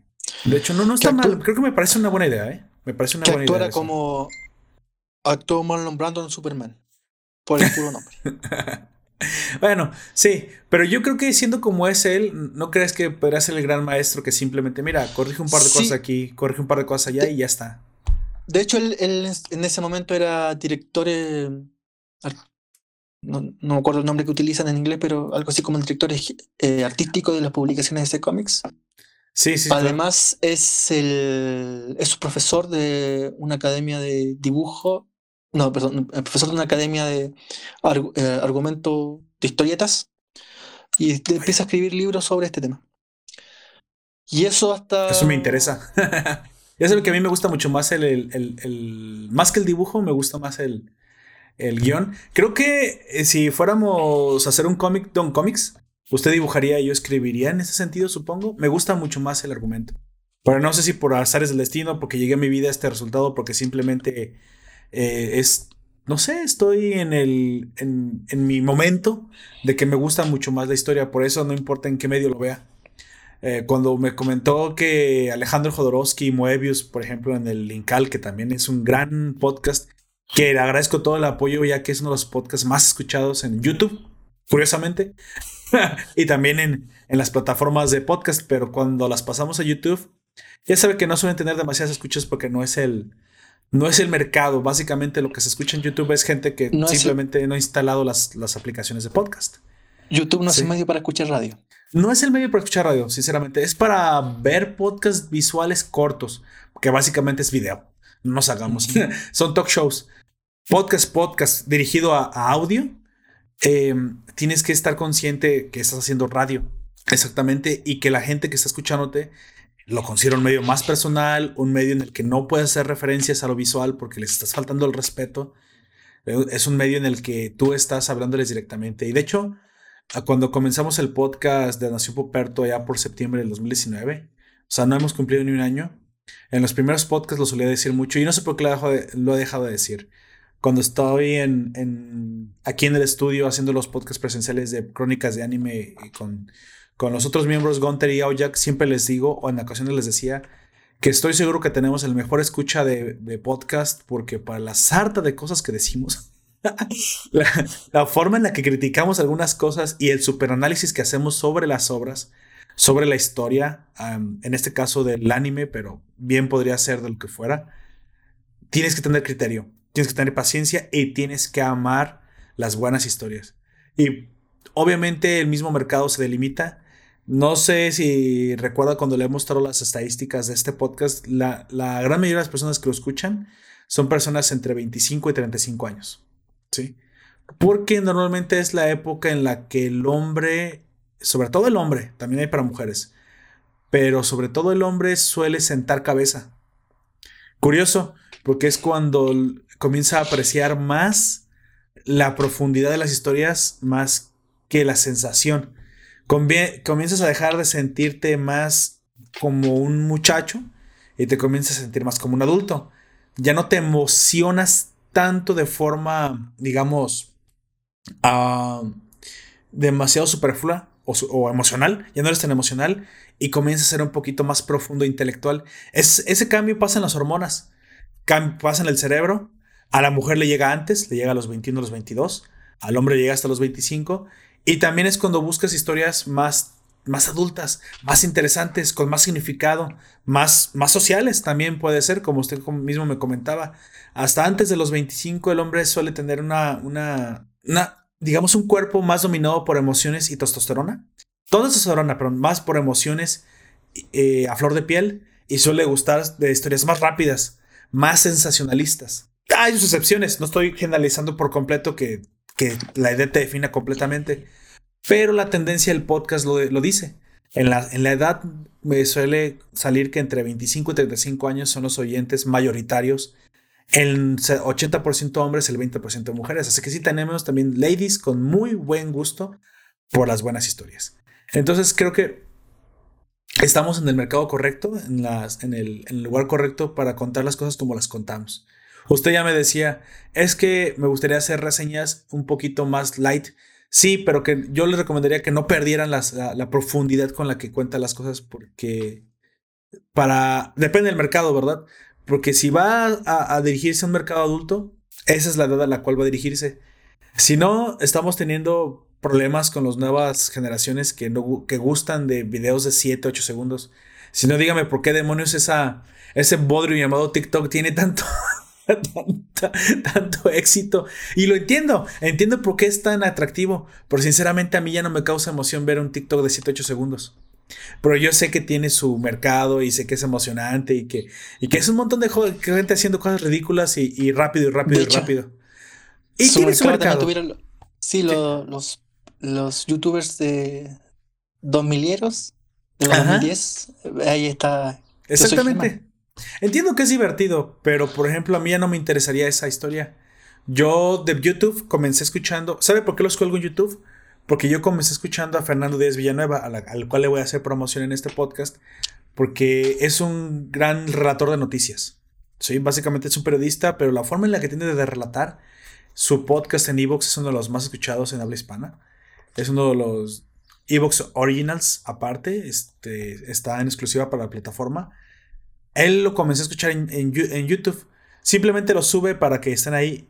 Yo en algún momento me pareció molesto escucharlos en YouTube porque no podía apagar la pantalla del celular. Sí, se me, se me apagaba básicamente el podcast y se gasta la batería con el, con el teléfono prendido. dije, bueno, no habrá una forma de escucharlo en la que pueda apagar su, el celular. Y curiosamente, al final de sus videos decía, bueno, al final de sus audios decía, porque no tienen ni siquiera video, tienen una portada, y entonces escúchanos en el formato podcast en Spotify e iVoox. Y fue cuando yo me comencé a interesar a mediados del año pasado por esto que es la radio en demanda. Que sinceramente me parece fenomenal, me encanta, soy fan de los podcasts, tanto así que precisamente por eso estamos hoy haciendo uno. Y me encanta el hecho de que estén hechos para, no para distraerte, sino para acompañarte. Creo que el video es sumamente agresivo, te roba tus ojos, literalmente, pero el podcast te regala un acompañante. O al menos así es como me gusta verlo a mí. Y eso es lo que también trato de hacer en este, en este podcast, acompañar a los oyentes, para que se sientan que están aprovechando el tiempo mientras hacen de sus vidas otras cosas. Sentarse a ver en un sillón un video, órale, lo entiendo. Como dice Don Comics, órale, ya está aprendiendo este acento mexicano. Mexicano. Se, los, se los compro, también me gusta. Hay momentos para Netflix, hay momentos para ir al cine. Pero sinceramente hay muchos momentos en la vida en la que es mejor hacerlos acompañado que solo, porque lavar los trastes, como dice Don Comics en la mañana, lavar la ropa, sacar al perro. ¿Qué mejor que tener una, una voz amiga porque eso es lo que quiero que este podcast sea. Una voz amiga que te acompañe a hacer esas cosas que hay que hacer y que son aburridas y no nos engañemos, no son para nada divertidas, pero que son más disfrutables y más llevaderas cuando llevas, llevas contigo a, gente que quieres escuchar. Sí, creo que esa es la forma correcta de ver la, radio en demanda y creo que por eso ha crecido tanto esta industria. ¿O usted qué piensa, Don Comics? ¿Le gusta escuchar el podcast mientras está lavando sus chorinos? Sí. no, tienes razón, el, podcast acompaña. Acompaña, creo que sí. Yo lo escucho comiendo el trabajo, ¿eh? Yo dejé de escuchar la radio porque solamente escuchaba a López Obrador en sus mañaneras o puras, o puras noticias sobre lo mal que va el país ahora que votaron por, por López Obrador y que el tren Maya está gastando muchos recursos y que se mueren los jaguares y que la refinería en dos bocas se inundó. dije, ¿sabes qué? Hay un momento en que me saturé. Ya no quiero escuchar la radio, todo el tiempo la radio son puras noticias. Sí quiero escuchar una voz humana. La, música obviamente está ahí, tengo Spotify. Pero quiero escuchar una voz humana que me relate buenas noticias o algo interesante. Y fue cuando comencé a descubrir el podcast. Porque ahí puedes tú buscar lo que tú quieras. Alguien que te hable de buenas noticias o noticias graciosas. O al menos que te cuente algo, algo que no te cuenta la radio normalmente. Alguien que te acompañe. Yo todo el tiempo Ah, pongo este, el, nuestro, obviamente. Soy el primer fan de nuestro podcast. Pongo el de Fernando Díaz Villanueva porque me gusta escuchar las noticias como él las relata, sobre todo son internacionales. Pongo el podcast hermano de la zona fronteriza, que aquí le mando un saludo, por favor escúchenlo, son muy buenos esos muchachos. Y también al podcast eh, hermano también de Life Anime Bo, que también Don Comics está ahí. no, no, me la, no me la creerá, pero a veces adelanto directamente su parte de Don Comics. Gracias. Sobre todo porque se compró un, o, no sé si tenía un nuevo micrófono y se escuchaba mejor ahora que antes. Aunque debo de decir que en los nuevos, Allen Marcel se escucha mucho mejor y eso se lo agradezco muchísimo porque antes no podía escuchar una mierda de lo que hablaba. No, no discernía la diferencia entre su voz y la música. Creo que el que haya ahora masterizado diferente su audio, yo soy el primero que se lo agradece porque me gusta escucharlos y ahora son más claros. ¿Sale? Pero bueno, yo lo pongo camino al trabajo y créeme que disfruto muchísimo más. A veces me quedo en la camioneta, tengo una, tengo una pickup, llego al trabajo eh, con 10 minutos de sobra, me quedo los 10 minutos arriba de la camioneta, eh, nada más bajo las ventanillas. Obviamente, nunca se queden con las ventanillas adentro de un automóvil, señores. se pueden ahogar, sobre todo si hace calor, escuchando el podcast. ¿Sale? Así de emocionado a veces estoy por el audio. Entonces, creo que creo que es el momento adecuado para acompañar a la, gente. Que hoy tenemos una maldita epidemia de soledad y creo que poner nuestro granito de arena, o sea, o sea, como un tema social, Don Comics, o sea, no son, no, no, el podcast no solamente es para entretener o para lucrar con él, también es para darle un granito de ayuda a, a esta sociedad que, de mí se acuerda, está teniendo cada vez más una crisis de soledad. Sí, y se me rompe el corazón porque es una de las cosas que ataca a todas las edades, desde millennials, centennials, hasta generaciones X que se han quedado solas. Pero bueno, esa es nuestra forma de poner un, granito, un poquito de ayuda en esto. En este podcast de cultura pop en general. De cultura pop, entretenimiento, opinión, a veces política, a veces, a veces lo que fue, lo que sea, ¿sale? Por eso digo que lo que nos escucha tienen el mejor criterio del mundo. Son los mejores oyentes que pueden existir. Poquitos pero sinceros, espero. Y ni tan poquitos, ¿eh? También soy el primero que anuncia felizmente que después de la el cambio de Evox a Anchor, eh, bajaron en Evox, subieron en Anchor y luego subieron otra vez en Evox. Entonces, si sumo las dos plataformas, creo que nuestras acciones van a la alza, como dicen los de la zona fronteriza. Creo que, no sé si se deba a la pandemia, espero que sí, o que también les han gustado más nuestros contenidos, pero han aumentado mucho los escuchas en Nación Poperto. Así que también les agradezco y tomo la responsabilidad también de decir que, lo, que a muchos o pocos lo que le llegue lo que decimos aquí sea de la forma más sincera, más entretenida y pues más veraz posible, mejor, mejor informada. Lo que sí nunca escucharán decirme es una mentira, y yo sepa que es una mentira, por no haber investigado. Sí, a mí me gusta decir las cosas con... Si no voy a decir entre comillas el creo, creo que esto que recuerdo, aunque no lo he verificado, es así. ¿Sale?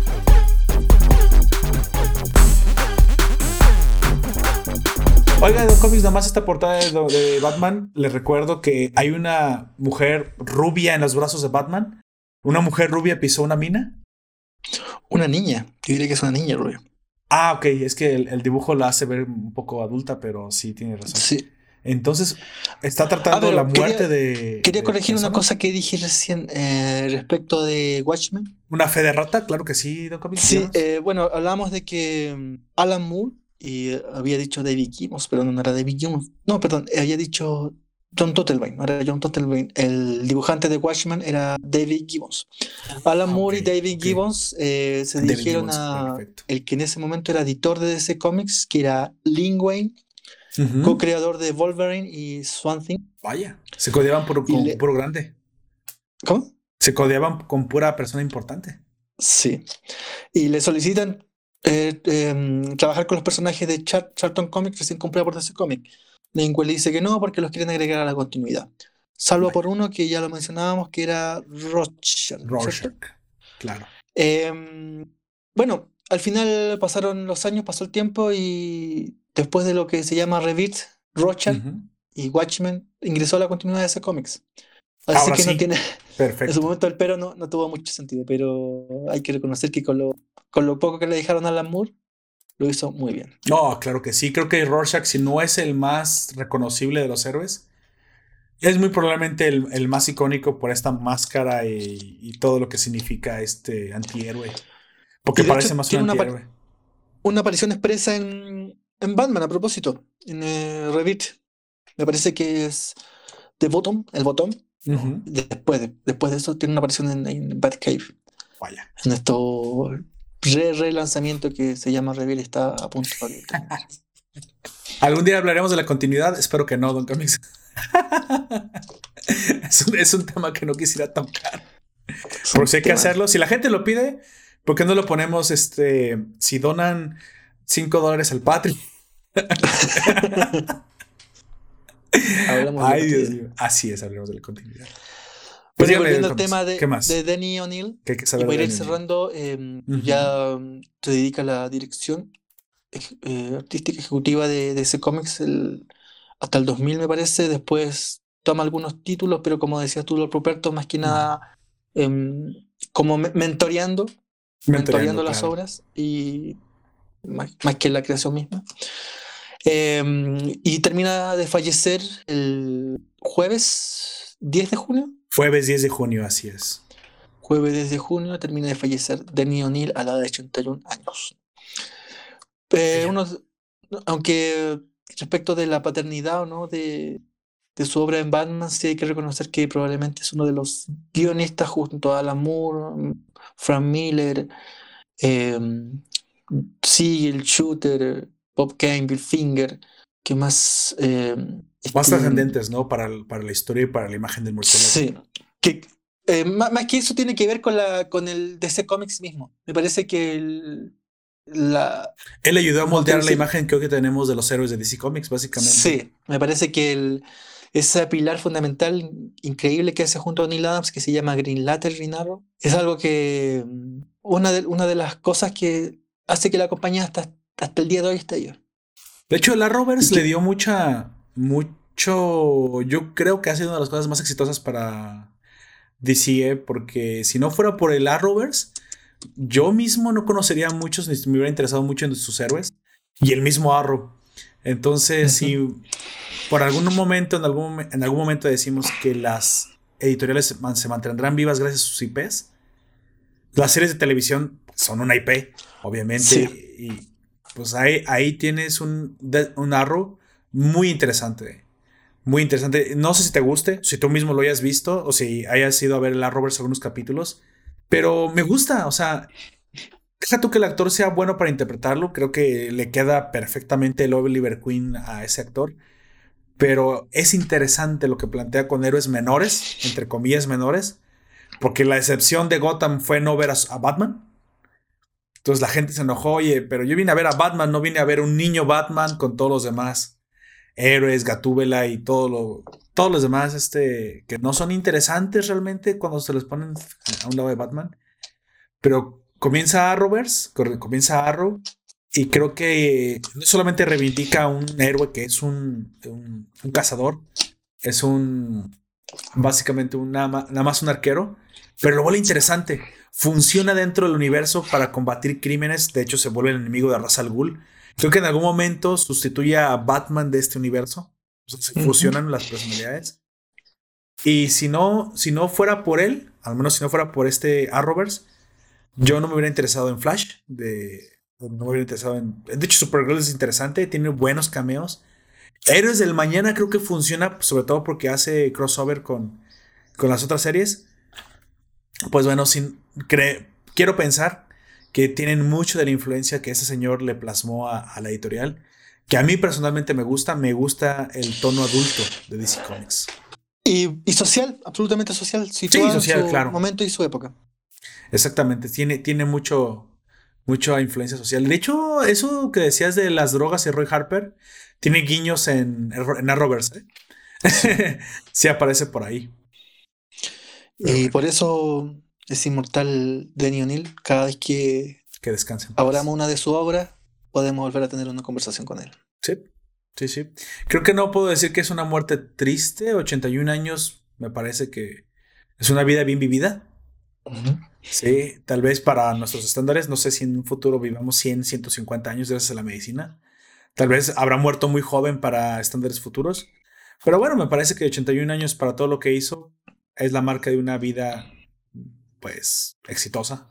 Una vida realizada, una vida plena. Así que descansa en paz, Tenny O'Neill, y pues ahora sí que gracias por tu talento, sobre todo tu talento. Sí. Eh, no me gusta, no me gustan las, las muertes, me ponen melancólico. Don Comics tiene algo más. no, nada más. Pero bueno, son, son, son básicamente la celebración de una vida. Creo que si no existe, poner un poco profundo. Si no existiera la muerte, la vida no sería tan interesante. Por ahí hay algo que se muestra en Altered Carbon. Y ya, ya la voy a promocionar un poco. Altered Carbon habla de millonarios, millonarios así que se vuelven. ¿Qué pasaría si un millonario no muriera? Básicamente se volvería hipermillonario, ultra o sea, no sé qué superlativo le puedo poner. Y en algún momento sería tan, tan, tan, tan, tan rico que básicamente las reglas no aplicarían para él. Sin embargo, en algún momento algunos millonarios buscan la muerte porque simplemente el hecho de vivir eternamente no tiene sentido. Lo vemos también en El precio del mañana o Just in Time en la película donde sale um, Justin Timberlake. Recuerda también cuál es em, el meollo del asunto ahí. Hay un millonario que le da sus años de vida a Justin Timberlake, alguien de la clase pobre y trabajadora, que no podía sobrevivir más que con unas semanas en el brazo y de repente encuentra a un millonario que cansado de la vida, que ya no le encuentra sentido a ser eterno, se suicida y le regala más de una centuria en años. Alguien que no estaba ni acostumbrado a atender semanas, pero que acababa incluso de perder a su, a su madre, que es, era esta, esta mujer hermosa, que acabo de olvidar su nombre. Bueno, no, al rato lo recordaré que precisamente por unos míseros minutos no la pudo salvar. Este dice, básicamente es una crítica social a que en la pobreza los pobres se mueren por cosas ridículas que, lo, que los ricos derrochan. Ese es el mensaje. Los ricos derrochan horas, minutos y su madre murió por unos cuantos segundos. Así que la desigualdad, digamos, de los recursos en este, en este universo planteado como está, es de crítica social. Eh, pero eventualmente vemos en muchos lados que la vida cuando se vuelve eterna se vuelve insulsa. Y que realmente no merece la pena vivir. La muerte le sienta bien. Exactamente. Exactamente. Recuerda que mucha de la envidia de los dioses del Olimpo es que el humano es mortal. Es efímero. A propósito de Dioses del Olimpo, quiero recomendar una película no tan estreno en Netflix, pero que es bastante, bastante antigua. Em, se llama Jason y los Argonautas.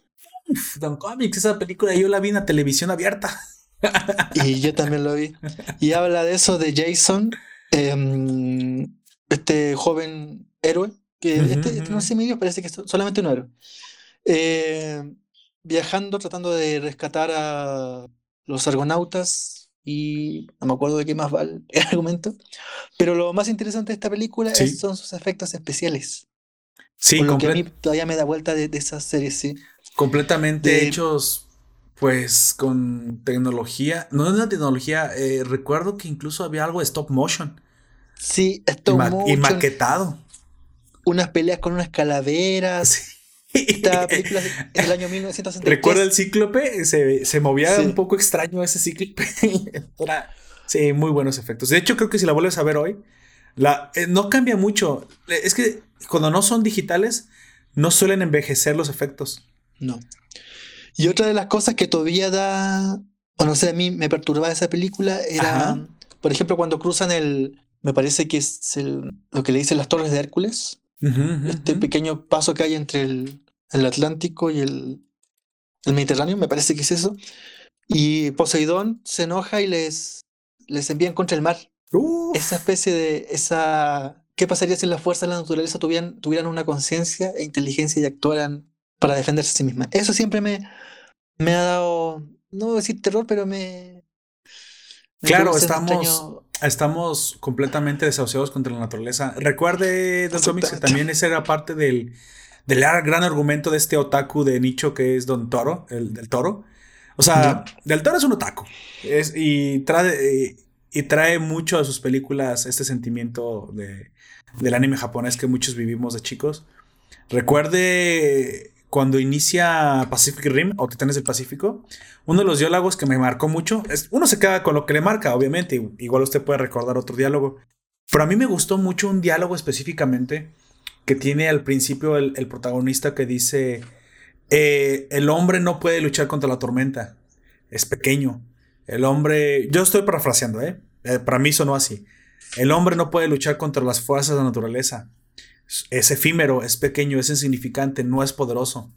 Sin embargo, después de, de, que se junta el ingenio humano, que es lo único en este mundo que es infinito, después de que, de que realmente ponemos a nuestro favor lo único que nos hace diferentes, que es nuestro intelecto y esta capacidad creativa sin fin que tiene el ser humano, crean los titanes o los, o los rims o los, este, robots.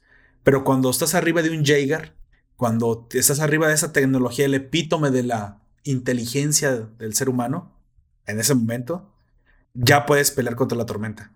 Ya puedes vencer el huracán. Ya puedes ser el tornado. O sea, básicamente sí podemos igualar a la naturaleza cuando nos ponemos de acuerdo. O sea, e-, ese es parte del mensaje tan profundo, al menos que a mí me caló de ese, de ese diálogo. Tal vez yo estaba, tal vez, no sé, un poco borracho en ese sentido, o andaba muy inspirado, pero eh, tiene mucho significado el decir que eh, podemos pelear contra lo que supuestamente no se puede pelear.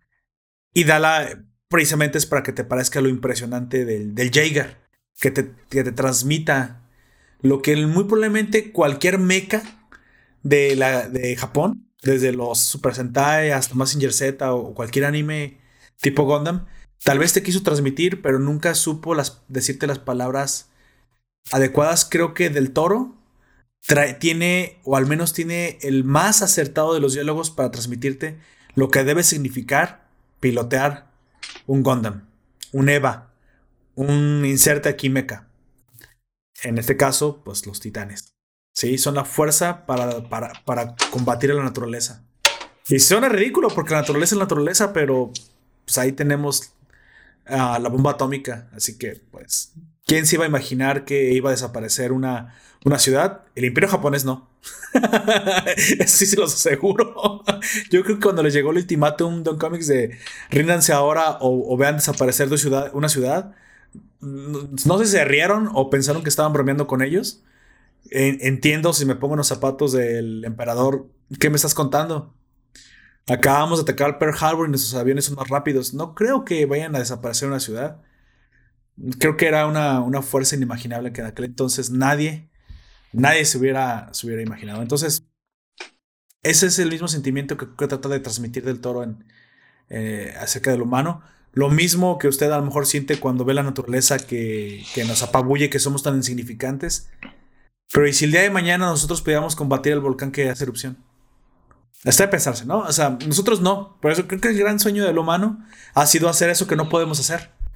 Volar, por ejemplo, el sueño de los hermanos Wright. Hablar a, larga distancia. Hoy tenemos el internet del teléfono. Y quién sabe el día de mañana poder combatir al mar. Aún así inmenso como es. No sé, eh, eso es lo que me llena de emoción. Muy probablemente no lo llegue a vivir yo. Espero que sí, pero si no, pues Conoceremos Marte, pero eso será hasta dentro de 200 años. Eso ya le tocará a mis tatara, tatara, tatara, tatara, tatara, tatara nietos si es que no se acaba el planeta antes. ¿Sale? ¿Algo más, Don Comics, que me quiera comentar? Si no, para el cierre este podcast. Bueno, bueno, Don Comics. Solamente eso. Ah, ya, volvió. Hizo uno de los argonautas. ¿eh? sí, sí, ya, ya escucho bien. Sí, sí, sí. esos, esos esqueletos se ven súper graciosos. Sí. El, el, autor que hacía los efectos famosos es Ray que también estuvo en venía desde 20.000 logas de profundidad. O Los viajes de Gulliver. ¿Eso la viste? Sí, muy probablemente vi todas esas. Sí. Simba y la princesa, La isla misteriosa. Es que en la televisión había, había maratones de películas de cómics. No sé si le tocó a usted. Ya ve que Televisa también estaba allá. Sábado de la tarde. Sí, acá se llamaban domingos de cine permanencia. Cine permanencia voluntaria. Así se llamaba el, bloque de películas. Y eran cuatro o cinco películas seguidas. Eran 10, 12 horas seguiditas. Yo mis domingos a veces no salía de la casa. De sol a sol veía cinco o seis películas seguidas. Así que me chuté toda la, cinema, toda la cineteca de los 80s y los 90s cuando era niño. Y por último, la última que hizo este Harryhausen en la que participó, o no, no sé si la última, pero la penúltima, Furia de Titanes. Pero no la versión esta nueva que es un bodrio, la anterior, que también tiene mucha estética de. Y es entretenida. Se ve a los dioses conversando en el, en el Olimpo. A mí me gustó, me gusta esa estética. Eso sí, de la nueva, los dioses del Olimpo, con este señor super icónico de Zeus, eso sí está muy bien, ¿eh? A mí, a mí me gustó. Las armaduras doradas y eso me recordó más a Saint Seiya. La estética. sí, sí. Eso sí. Eso sí está muy bueno. Pues bueno. Entonces, yo creo que les recomendaré nada más Bucky. Eh, es, una, es, una, serie cargada de testosterona, 100% para hombres. Eso eh, dudo mucho que incluso a algunos les vaya a gustar. No tiene trama. Su hilo conductor es una pelea, otra pelea, otra pelea. O sea, su trama simplemente es una excusa barata para irse a darse los madrazos a la siguiente.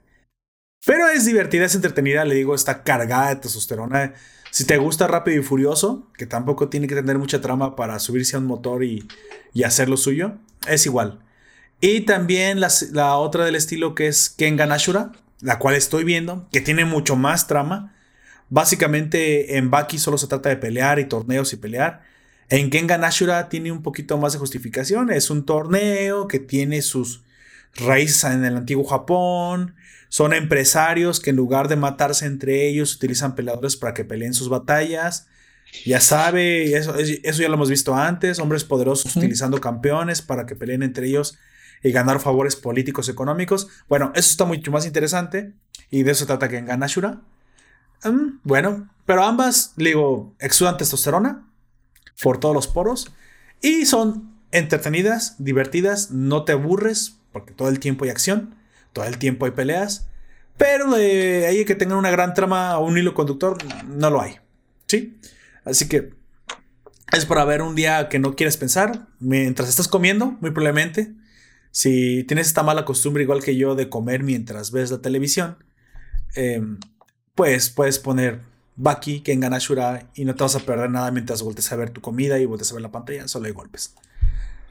Pues fuera de eso, eso se lo puedo recomendar para divertirse. Muy, eso sí, se ven en casi una tarde. Porque capítulo tras capítulo te quedas, em, te quedas emocionado porque las peleas se quedan siempre a la mitad. Tienen el cliffhanger bien implementado. Pero profundidad no requieren demasiado, no requieren mucho de tu inteligencia. Puedes estar eh, a veces básicamente viendo el teléfono y voltear a ver la pelea. Eh, es así. Fuera de eso ya no, ya no tengo otra cosa que recomendar. Voy a terminar de ver esta semana ambos. Bueno, ya esa semana ya se acabó, ¿verdad? Pero terminé de ver Baki la última temporada y estoy terminando de ver Kengan Ashura. Lo más probable es que la siguiente, mi siguiente víctima sea Dorohodoro. Este tipo que tiene cabeza de caimán en el en Netflix. Ya les contaré qué tal. Qué tal está esa, esa serie de anime. Y tengo que ver también la que me recomendó Don Comics, y todo el tiempo le estoy quedando mal, que sí me interesó, que no creo que no, de los del globo aristótico, los, los creadores de Eh, la... Los aeronautas. Los de- aeronautas, también la, es que también la tengo por ahí. Lo que pasa es que estoy viendo muchas cosas. También comenzó Snowpiercer y también estoy viendo Snowpiercer. Ah, así que, pues bueno. Yo a propósito en Amazon Prime probé esta semana Upload. ¿Qué tal está esa? Porque la había anunciada y no, no la he visto. No sé, como te digo, vi el anuncio, pero me llama la atención. También habla del poshumanismo y Mm. el día en que Vaya. se pueda rescatar una conciencia más allá de la muerte, ¿qué hacer con ella? Ah, me interesa, me interesa eso. Ok, pues bueno, ya, ya estaremos contando en los próximos podcasts. Tal vez, probablemente en otra edición de El Noticiero de la Edición. Por favor, antes de despedirse, Don Comics, eh, dígale a nuestros oyentes dónde lo pueden encontrar y qué hace mientras no lo Yo hago reseñas de historieta. Ujú, eh, novela gráfica y a veces de simplemente de literatura. Eh, Mi canal de YouTube que se llama Comics Aquí y Ahora, por favor, suscríbase, se lo agradecería. Lo van a encontrar en la de- descripción de este podcast. Así es. Sí, Comics Aquí y Ahora. Ah, y también te voy a mandar un, un- en la reseña que hice respecto del Superman de, de este Superman William Bladesco. Ah, perfecto. Me encantaría verlo, Don Comics. Me encantaría verlo. eh, en mi canal de YouTube es Comics Aquí Ahora. Esta semana, por ejemplo, hicimos una algo que va entre la- el unboxing y el, y el review de la, la- Lover- HP Lovecraft narrativa completa. Ah, perfecto. De hecho, también eso lo está dejando en su feed personalizado de Discord para que se unan también al, al servidor de Discord. Ahí también todas las publicaciones, tanto de cómics como de la Nación, tienen, tienen su propio canal y no se van a perder absolutamente nada de contenido. Incluso aparece inmediatamente cuando comenzamos a hacer directos ahí. Se los, se los voy a dejar también en la descripción de, este, de esta publicación. Está hasta abajo, creo que está contenido suculento y únete al Discord, que modos, todo, todo manda al Discord automáticamente. Ahí le estamos dando un poquito más de contenido adulto, pero también todos los contenidos de la nación ahí se publican para que no se los pierdan. O si no, pues en las redes sociales. De suculencia, le estamos dando un poco más de suculencia, sí, sí, sí. Hay muy, no sé qué le pasó, la- creo que las, las damas, quiero pensar que son unas damas, que se dedican a proveer estos servicios de entretenimiento más visuales y adultos, pero digamos sensuales, para no decir que son sexuales, porque no lo son, son nada más sensuales, cosplay y, y sexy cosplay y todo lo demás. Pues también han comenzado a lanzar muchísimo contenido, creo que se aburrieron en la cuarentena y pues bueno, yo agradezco, no agradezco, no digo, no hago más que agradecer el hecho de que tengan todo ese tiempo libre para salir en paños menores, ¿sí? Dios las bendiga y las tenga en su santa gloria. Que así sea. que así sea. También les eh, dejaré por aquí en la descripción las redes sociales. Ya se la saben, Facebook, eh, eh, Instagram y Twitter. No tenemos TikTok. Y no sé si alguna vez abriré un TikTok. Cre- Creo que no, eso sí, ¿no? No sé si alguna vez se presta Lo para eso. Mira, depende si madura la red y se vuelve ya más una red más de, de todas las edades, como todas las redes les ha sucedido. Eh, yo también decía lo mismo de Instagram.